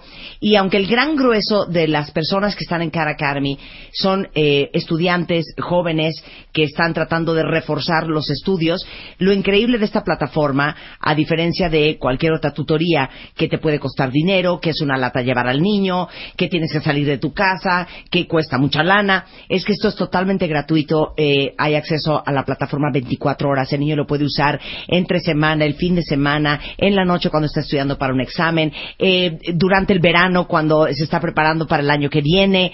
O sea la maleabilidad que tiene Khan Academy y el hecho de que es gratuita le da la oportunidad a muchos de ustedes a que pongan al día a sus hijos y los preparen para el mundo que les espera. Salman do you want to say anything else I'm excited. I think we have this shot of uh, taking this thing called education that has always been the determinant of who makes it and who doesn't, but it's always been scarce and expensive and unequal. And I think uh, we're we're at the verge of it becoming much more common, much more equal, and and more of just a human right. Traduz Eh, Sal está muy emocionado porque siempre la educación ha sido eh, difícil de adquirir, cara y, y solo disponible para pocas personas, pero creo que estamos en una coyuntura donde eh, esto, esto está cambiando y los mismos recursos que tiene, eh, él no lo mencionó, pero los mismos recursos que tienen los hijos de Bill Gates o Bill Gates, ahora lo puede tener cualquier mexicano. Entonces estamos a- cambiando esta dinámica que, que por mucho tiempo ha existido. Bueno, dice aquí Karina, este, yo aprendí probabilidad y estadística gracias a esta plataforma, excelente y diferente manera de aprender. Alguien más dice, la plataforma es espectacular, tiene una gamification muy bueno, gamification, gamification o lo que sea que es eso. Gracias por este aporte. Como madre ya lo he este, compartido con mis hijos, de verdad, muchas thank you. A person said, thank you, Salman. And a girl that has learned is the probability and statistics through the Khan Academy. Great. So you've got a lot of fans. Eh, la plataforma es, querido, www. Eh, pueden ir a es.canacademy.org eh, cualquier persona y si quieren la, la tasa cero no pagar datos si son clientes de Telcel es es.0.canacademy.org y es cero con Z, no cero con C.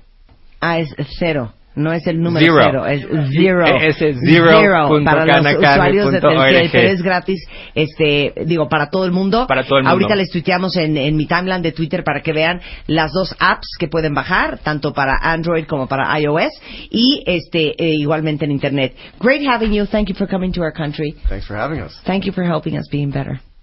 It's an honor. Muchas gracias. Oh, De las 12.16 de la tarde en W Radio. W Radio 96.9. 360 Radio, Twitter, Facebook, Periscope. wradio.com.mx y martadebaile.com.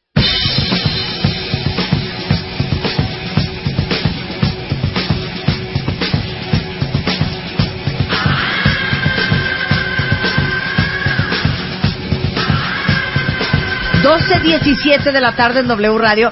Les pregunté antes del corte si alguien de ustedes, pues en algún momento últimamente, pues se había sentido, ¿verdad? Apenados por su pareja. Luisa, ¿nos puedes compartir un ejemplo? ¿Qué te dio pena? ¿Qué te dio pena? Que le gusta el chavo del 8. Ay, le gusta el chavo de Ay, los- pero eso no es de pena. A mí también no, me el gusta. del humor, a veces yo Claro. no soy tan A mí me da oso que a Spider-Man le gusta Friends. No doy crédito.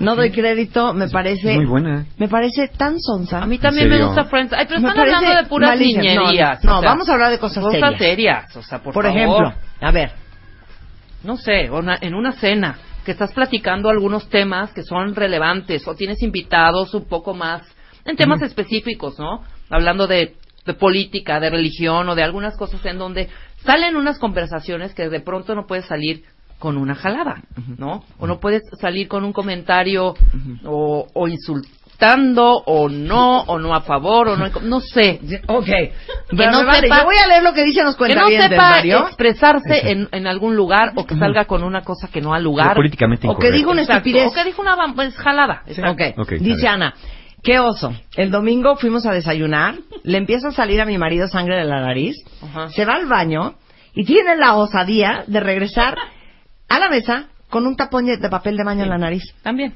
También Neta, cosas. se pasó tu marido, la verdad. Pero estas son cosas medio de risa. Pero hay cosas que sí te dan pena ajena porque a lo mejor pasaste por ella para ir a una boda y salió vestida con un chongo que no das crédito y dices, qué oso.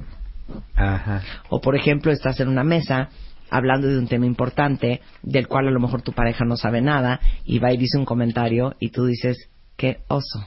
Ajá. O por ejemplo, Comentarios fuera de lugar. sale un tema y de repente alguien dice, no, pues lo que pasa es que Mike Pence, ¿no? Este, dijo el otro día y se voltea y dice, ¿quién es ¿Quién Mike es Mike Pence? Pence? Qué oso que no sepas quién es el vicepresidente con quien corre para la candidatura de la presidencia de Estados Unidos junto con Trump, que se llama Mike Pence. Y por más- ejemplo. y Por más si es ejemplo. senador. O alguien se le pasa, a alguien se le pasa las cucharadas en, la- en una fiesta, ¿no? Se Claro. pone jarra. O. Y hace disfiguros. Mira, la Reeves dice, lo amo de verdad, pero es muy impertinente y en sociedad no se sabe comportar.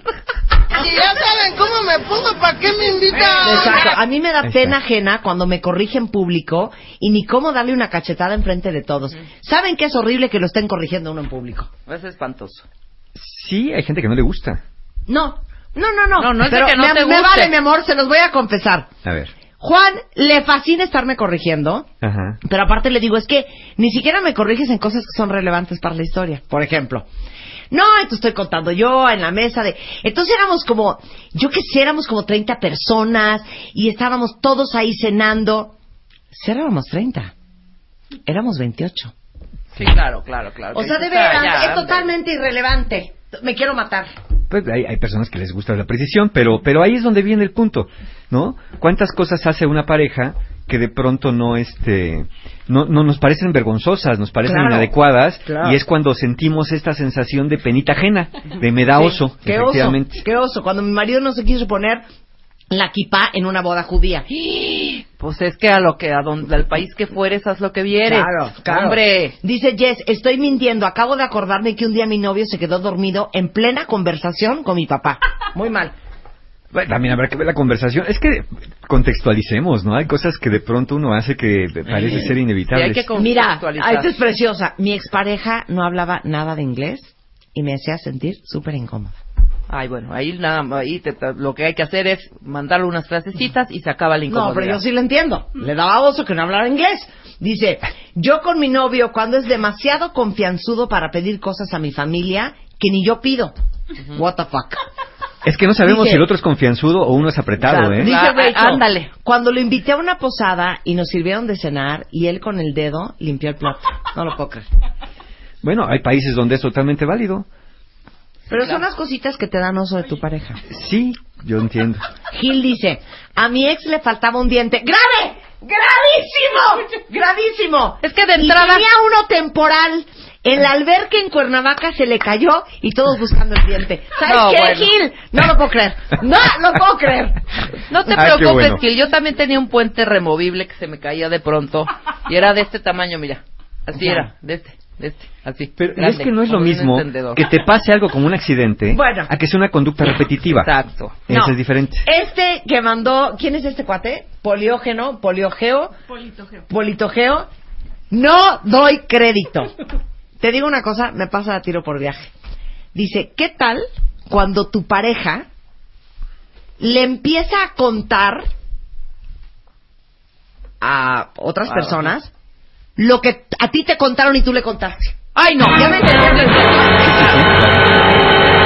Bueno, había un día un amigo me contó que se había agarrado de los pe se jalaron de los pelos él y el novio.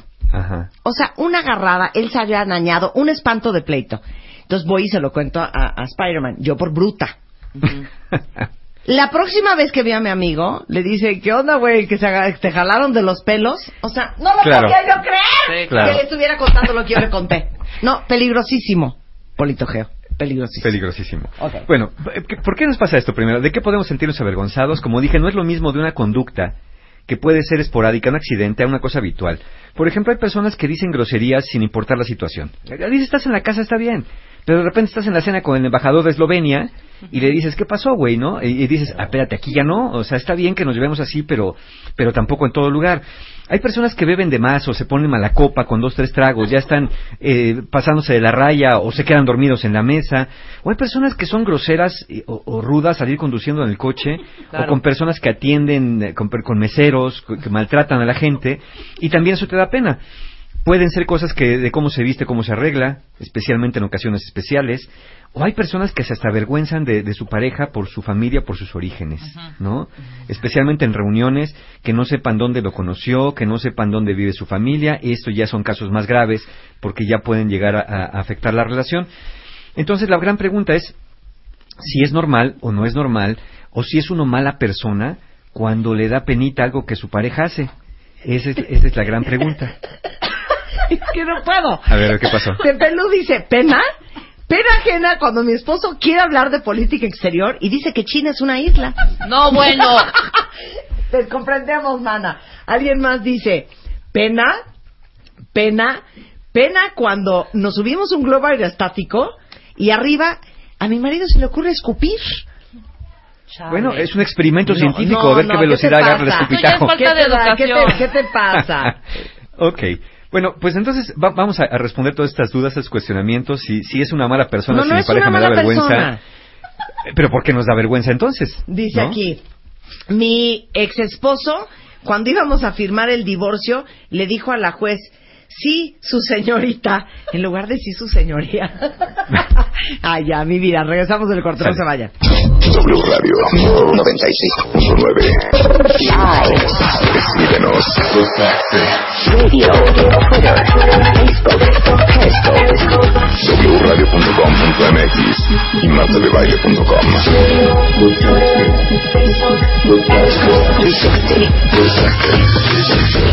Estamos donde estés. Estamos hablando de cuando tu pareja hace cosas que te dan oso, que te dan pena ajena. Dice Blanquis, un novio que tenía cuando íbamos al súper o a una plaza, al pagar siempre preguntaba, ¿y es lo menos? Bueno, pues, hay, hay gente que tiene cosas así, ¿eh? Que Mire, mi novio diga aiga, por más que le he dicho que esa palabra no existe, me pone muy mal. Este, y así varias. Y así no, pues es interminable la lista, pero la, la cuestión es por qué nos da vergüenza.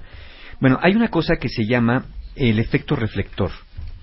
El efecto reflector es la creencia de que las personas se fijan mucho más en lo que hacemos y decimos de lo que realmente lo hacen. Ajá.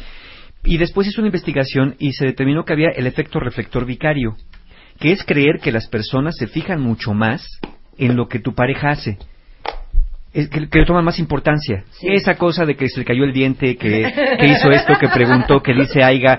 Uno siente que todo el mundo ya lo oyó y que ya está quedando en ridículo socialmente y que todo el mundo lo va a señalar y que mañana lo van a postear en el Facebook de la presidencia del universo.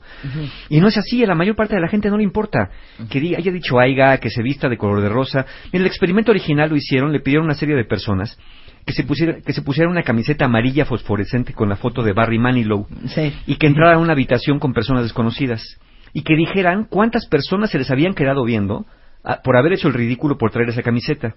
Invariablemente las personas en el experimento, en experimento decían que era el doble de personas que las habían visto y criticado que lo que realmente había sido. A la mayoría de las personas no les importó, ni los voltearon a ver, ni los tomaron en cuenta.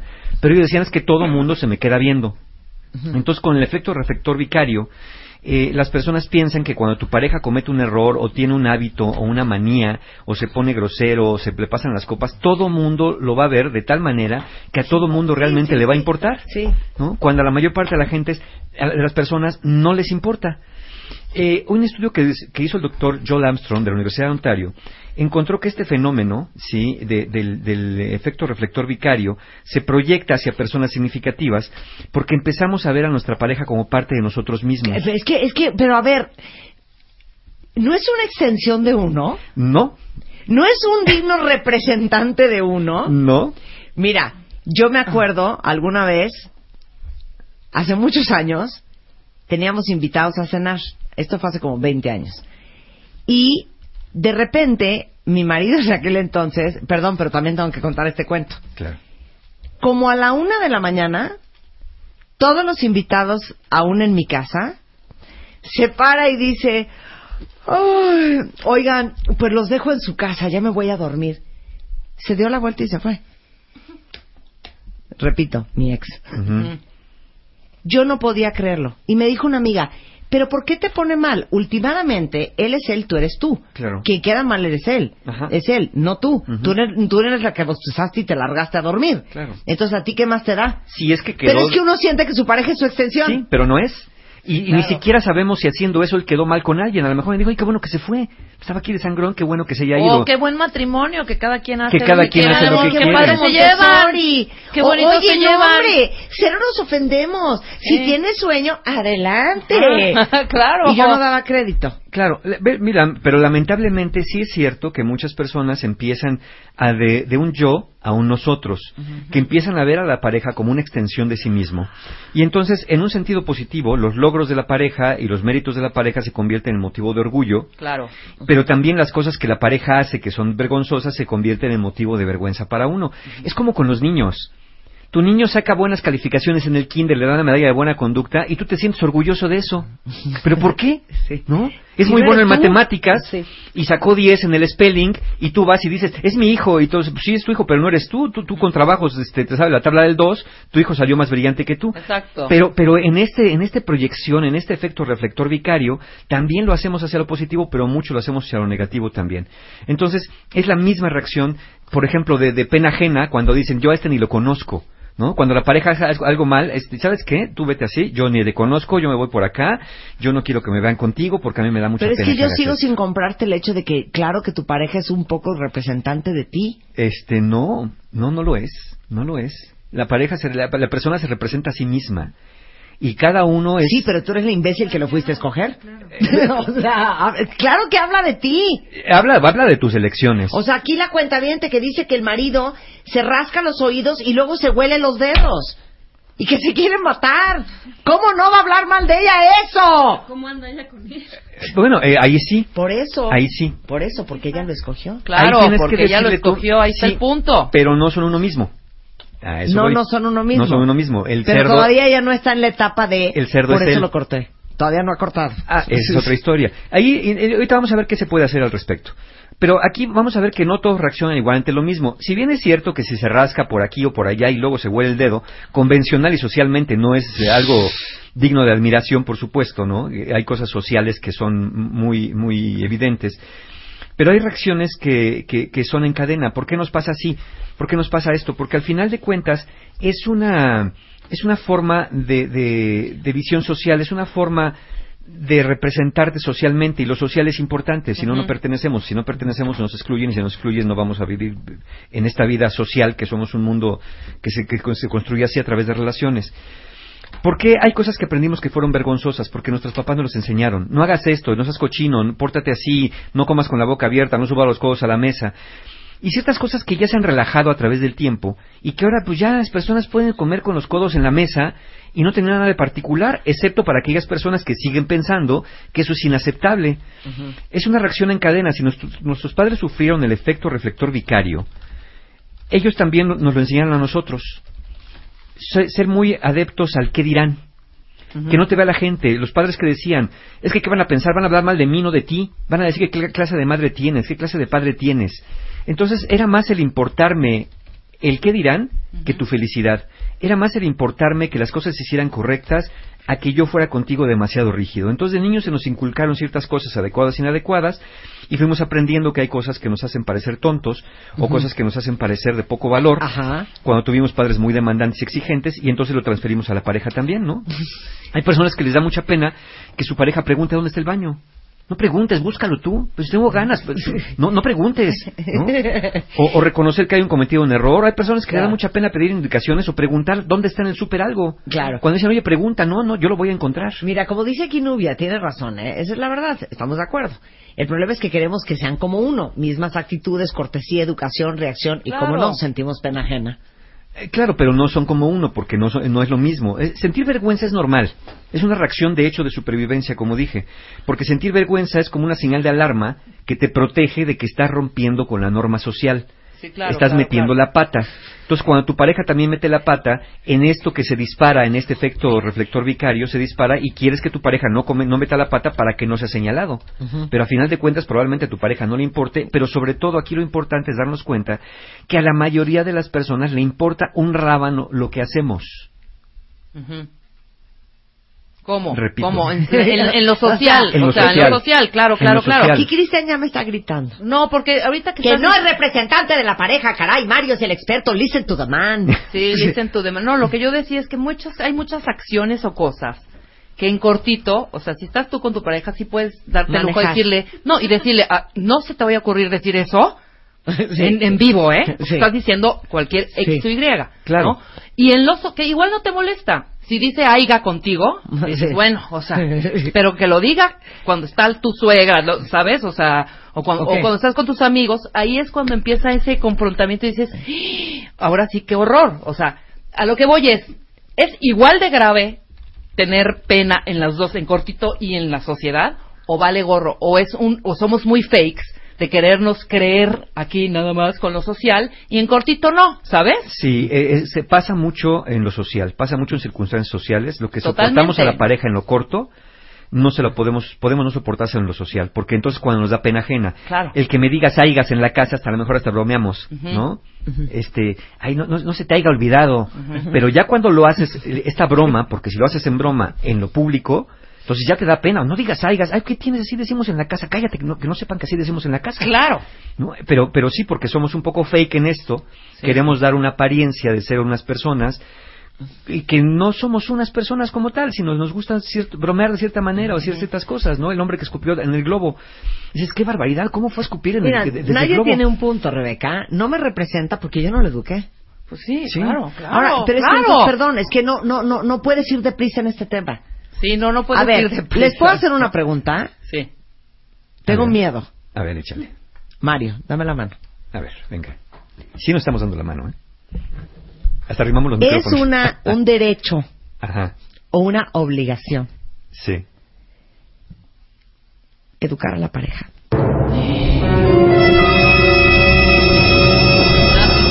Ni una ni otra. ni una ni otra. Ni una ni otra. Eh, uno tiene O que sea, elegir. coadyuvarlos. Eh, no. Bueno, podemos hacerle señalamientos Pues que no es pueden que vamos mejorar. a crecer juntos. Sí, sí, Estamos- pero, pero no. Sobre todo por lo de la formación. Hay una cosa que se llama el emparejamiento selectivo. El emparejamiento selectivo dice que tendemos a formar parejas con personas que son más o menos de nuestro nivel social, nuestro nivel cultural, nuestro nivel educativo. Que es, eso hace, eso evita de alguna manera que nos topemos con personas muy distintas a nosotros, que la- las cuales nos quieran educar o nosotros sintamos como la necesidad de educarlas. Pero no siempre es así, porque no hay garantía que el mismo nivel social, cultural y, y económico en cierto momento sea garantía de que la persona haya aprendido las mismas conductas o los mismos estándares sociales en un momento dado. Sí. Y ahí es donde sentimos la necesidad de queremos educar, pero no, no una pareja no es para educarla, una pareja es para conocerla y conociéndola, saber si estamos dispuestos a compartir una vida con él o con ella o no, eh, porque ni nos lo está pidiendo ni nos está dando la autoridad. Claro, no es lo mismo si, si una pareja te dice, mira, mi amor, estoy aprendiendo inglés, tú lo sabes muy bien, si ves que meto la pata, por favor, déjame fluir y me corriges después, o corrígeme mientras me está hablando. No es lo mismo que alguien te lo pida en, en cierto momento porque sienta que tú lo puedes ayudar, a que tú le digas, a que todo el tiempo lo estés parando, lo estés interrumpiendo y lo estés corrigiendo como si fuera un niño, ¿no? Porque una pareja no es un niño. Entonces, eh, aquí, por ejemplo, en algunas personas o que tienen estándares muy altos y que quieren que la pareja cumpla con esos estándares de perfección, Sí. o que tienen baja autoestima y les da mucha pena ajena todo, todo lo que pasa, porque se sienten, las personas de baja autoestima son las que padecen mucho este efecto reflector cuando están sintiendo que todo mundo los ve, ¿no? Por ejemplo, cuando somos adolescentes y te sale un grano en la nariz, piensas que todo mundo va a ver ese Sí, grano, ver eres, ese grano, eres claro. el grano. Si estás en un, en un restaurante o en, una- en un evento y te, te cae un- algo en la camisa y se te mancha, piensas que todo mundo va a ver esa mancha el resto de la noche. Cuando la mayoría de las personas va a entender perfectamente bien que fue un accidente. Entonces, si la autoestima juega un papel importante, una baja autoestima te hace ser más propenso a padecer tanto el efecto reflector tradicional como el efecto vicario. Ahora, muchas personas dirán, ¿por qué antes yo no me sentía así con mi pareja? ¿Por qué antes aguantaba más y ahora ya me pongo más piquis? Bueno, porque a lo mejor antes jun- juntos se iban de juerga, se hacían bromas pesadas, pero hoy a lo mejor ya hay un nuevo estatus en la familia, a lo mejor los hijos ya llegaron o simplemente has madurado y tu pareja no. Quizá tu círculo social ya es distinto que cuando eran novios y hoy la conducta de tu pareja se ha vuelto descontextualizada para el nuevo entorno. Eso puede pasar también. No es lo mismo cuando íbamos en la prepa que podíamos jugar a ver quién hacía el eruto más fuerte, Claro. ¿no? O quién se ponía más jarra, o quién se echaba más mopeds, a que hoy ya estamos este, con el presidente del CEO de la compañía cuando está a punto de ascenderte a gerente y tú quieres empezar a jugar los erutos, ¿no? A, a cantar este Sí, horror, eh, la marsellesa este o lo que sea, a ver cuánto te aguante el aire. Entonces, a- ahí es donde las cosas cambian porque el contexto va cambiando también.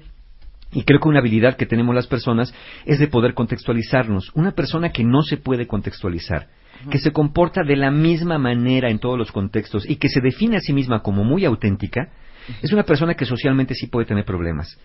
Porque todos tenemos la habilidad, ¿no? Es decir, vamos, en misa te comportas de una manera, en una fiesta te comportas de una manera, en un estadio te comportas de otra manera. Claro, Eso es perfectamente claro, normal. claro, claro, sí, este, te adaptas. Pero pues, una los- persona que quiere, que quiere comportarse como si estuviera en la cantina en todo lugar, pues genera- va a generar problemas no solamente con su pareja, sino va a generar problemas con él mismo porque habrá personas que evidentemente, como dije, no les importa o les importa un rábano, que son personas desconocidos, personas de ocasión, pero no a personas con las que convives y que son importantes, como personas de tu trabajo Pero qué tal o los que se personas de tu avergüenzan familia. en el sentido que esto sí es muy serio, la neta, y a mí me tocó y me dio una pena, pobrecitos, neta, y lo voy a platicar tal cual. En una cena están, estamos cenando, evidentemente, y habla una persona, un matrimonio. Él, muy farol, muy demasiado. Y ella, el papá, nada más les digo, es dueño de uno de los restaurantes de Cortés, que tiene 20 mil sucursales, o sea, todo el dineral del mundo. Y él muy farol. Y ella en la reunión se le ocurre decir que fue a comprar su ropa, su shopping a Ross. Y yo, y yo le seguí y le dije, wow, Ross, let's for dress. Ajá. Es un outlet de ropa. Sí, sí.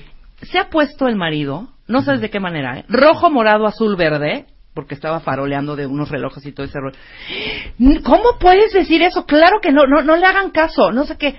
Y ella todavía insistía y decía, ay, pues ¿qué tiene que diga? O sea, a mí me encanta ir de shopping a Ross. Encuentras todo, o sea, está perfecto. Y a buenos precios, ¿no? Además. Ajá. Pero este rollo ya de avergonzarte por si tomaste el vino más barato que los que están tomando en la mesa, o si fuiste a un hotelito de cuatro estrellas, avergonzarte de eso, Ay, de tu no, pareja, oso. se me hace Sí, horrendo. Porque, No, ya, claro, porque allí estás sacrificando, es como dije con los niños, estás inseguridades. sacrificando Claro. la relación de pareja por un supuesto estatus. Exactamente. Sí, es, co- oso. es como con los Qué niños. vergüenza. Prefieres, prefieres que no digan del niño lo que sea de ti, con Claro. tal de que antes que el niño sea feliz. Ok, ahora, Mario, Sí. ya ponte serio. ¿Serio Ok, tiempo? a ver, A ver.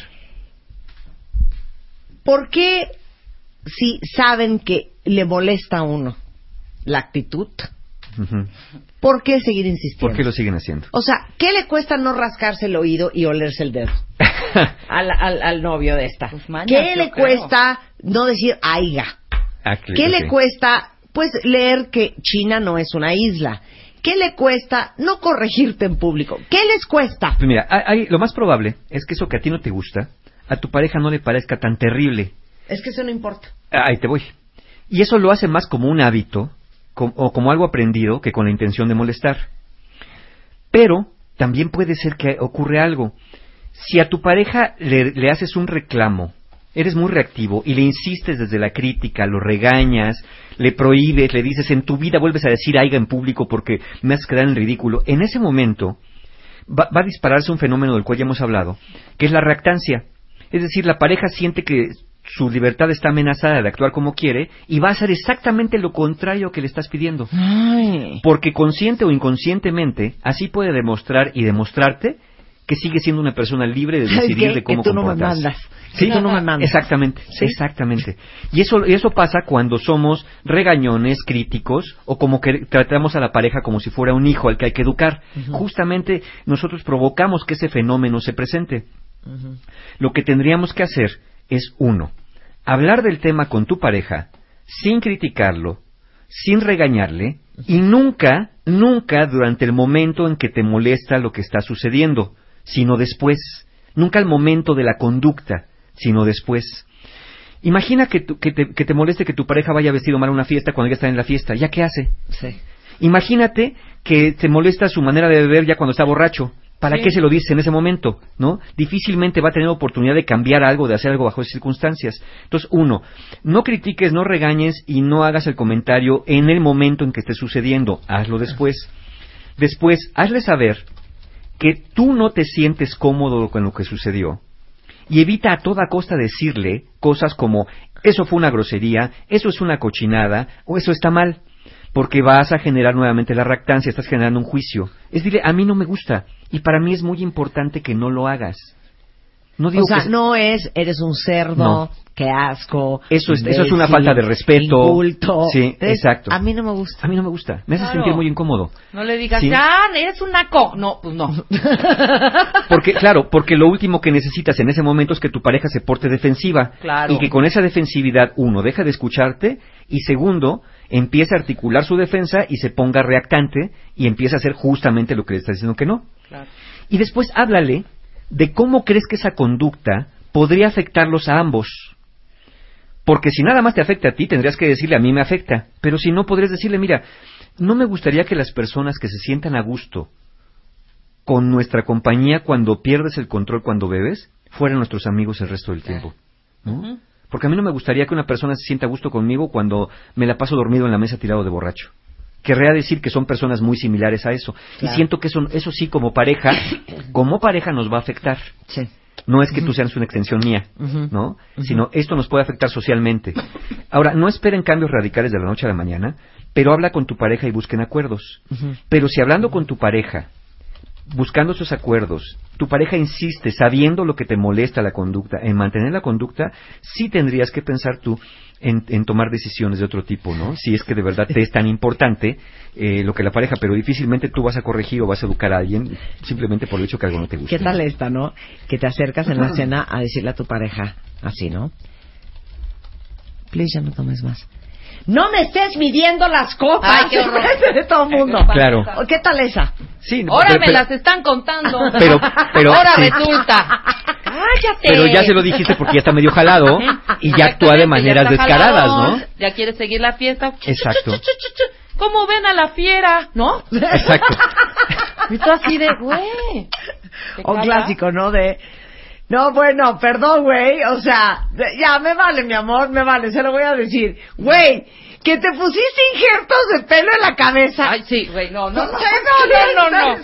De matarte, de matarte. Qué horror. Claro, y entonces hablamos con la pareja y le decimos, oye, esto sí me avergonzó, esto no me gusta que lo hagas, esto me, me duele, me lastima, me molesta. No se hagan caso, de veras se hagan caso. Lo- de veras se los decimos por su bien. Sí, eh, eh, si No su es por molestar. si su pareja llama la atención sobre algo que le moleste, obviamente escúchenlo y vean si pueden hacer algunos cambios. Pero también vamos a ponernos del otro lado. Una pareja que todo te critica, que nada de lo que haces te gusta, que ya corregiste un hábito y ahora va sobre el siguiente y sobre el siguiente y sobre el siguiente, se vuelve una persona bien fastidiosa. Porque es una persona que dice, bueno, entonces, ¿qué haces conmigo si todo, lo- todo lo que hago te molesta? ¿no? Hija, María mandó otra divina. Hija, ¿qué tal, María? Cuando platican una anécdota de hace 20 años, como si fuera ayer, y la anécdota dura 45 Sí, minutos exacto. secuestrada la cena Ajá. por que tu pareja está contando el cuento, que a todo mundo le vale más. por. Exacto, además. Eso es oso, eso, es Eso es pena. oso. Te comprendo, bueno. María. Así es esta. Claro. Oigan, bueno, el caso es que hay que saber pedir, pero les digo una cosa, hay que saber cooperar. Sí, claro, por supuesto. Sobre todo, insisto, escucha a tu pareja cuando te haga un reclamo, pregúntate si es verdad si a ti también te conviene modificar esa conducta. Pero insisto, tampoco se pongan sobre la pareja a estarle, a estarle succionando la sangre, que, que cambie todo, que lo regañen. No son su mamá, no son su papá. Una pareja no es para educarla, una, una pareja es para conocerla y decidir si queremos estar con ella a pesar de los pesares. A pesar de, a pesar de. Y ahí tengo, y ahí estamos citando, seguramente en el sitio de Marta de Baile van a estar seis estudios diferentes que, que hoy sustentan todo lo que, lo que hablamos para aquellos que quieran profundizar más en el tema, para saber más, ahí citamos seis estudios. Ahí están arriba en martadebaile.com en el guion de hoy. Este, ¿hay curso con Mario Guerra Sí, claro, próximamente? claro que sí. Me, me están avisando justamente que quedan muy poquitos lugares para el taller de este próximo sábado, que es el taller del perdón, un taller que estamos estrenando, así que aprovechen, creo que quedan dos o tres lugares realmente. Al día siguiente tenemos el taller La ciencia y el arte de ser pareja, justamente cuando ocurren estos conflictos de parejas que no se ponen de acuerdo por temas de comunicación. Es un taller donde, donde se aprende mucho, eh, eh, cómo, cómo llevar una relación de pareja más sana, es, algo que les puede convenir mucho, que es el domingo 11 de septiembre. Y para aquellos que se divorciaron, separaron, los dejaron, terminaron una relación y sienten que no pueden soltar, tenemos el taller de relaciones rotas, que es el sábado 24 de septiembre. Y al día siguiente, para que renoden los que quieran, tenemos el taller Sanando Heridas de la Infancia, que es un taller justamente pues para tratar estas cosas que de niño nos pasaron con padres rígidos, demandantes, intolerantes, inconsistentes o regañones, que nos dejaron secuelas eh, pues importantes en la vida adulta. Toda la información de los talleres y formas de pago la encuentran en la página de mis amigos, encuentrohumano.com. Ahí siempre van a encontrar un taller abierto y siempre, siempre las formas de pago con, con meses sin intereses y toda la cosa. Muchas gracias, Mario. Encantado. Oigan, estamos de regreso mañana en punto a las 10 de la mañana. Viene Fertapia, luego vienen eh, Deportes en W Radio, Paulina Greenham, El Hueso y Alejandro Franco. Todo eso y más el resto de la tarde en W.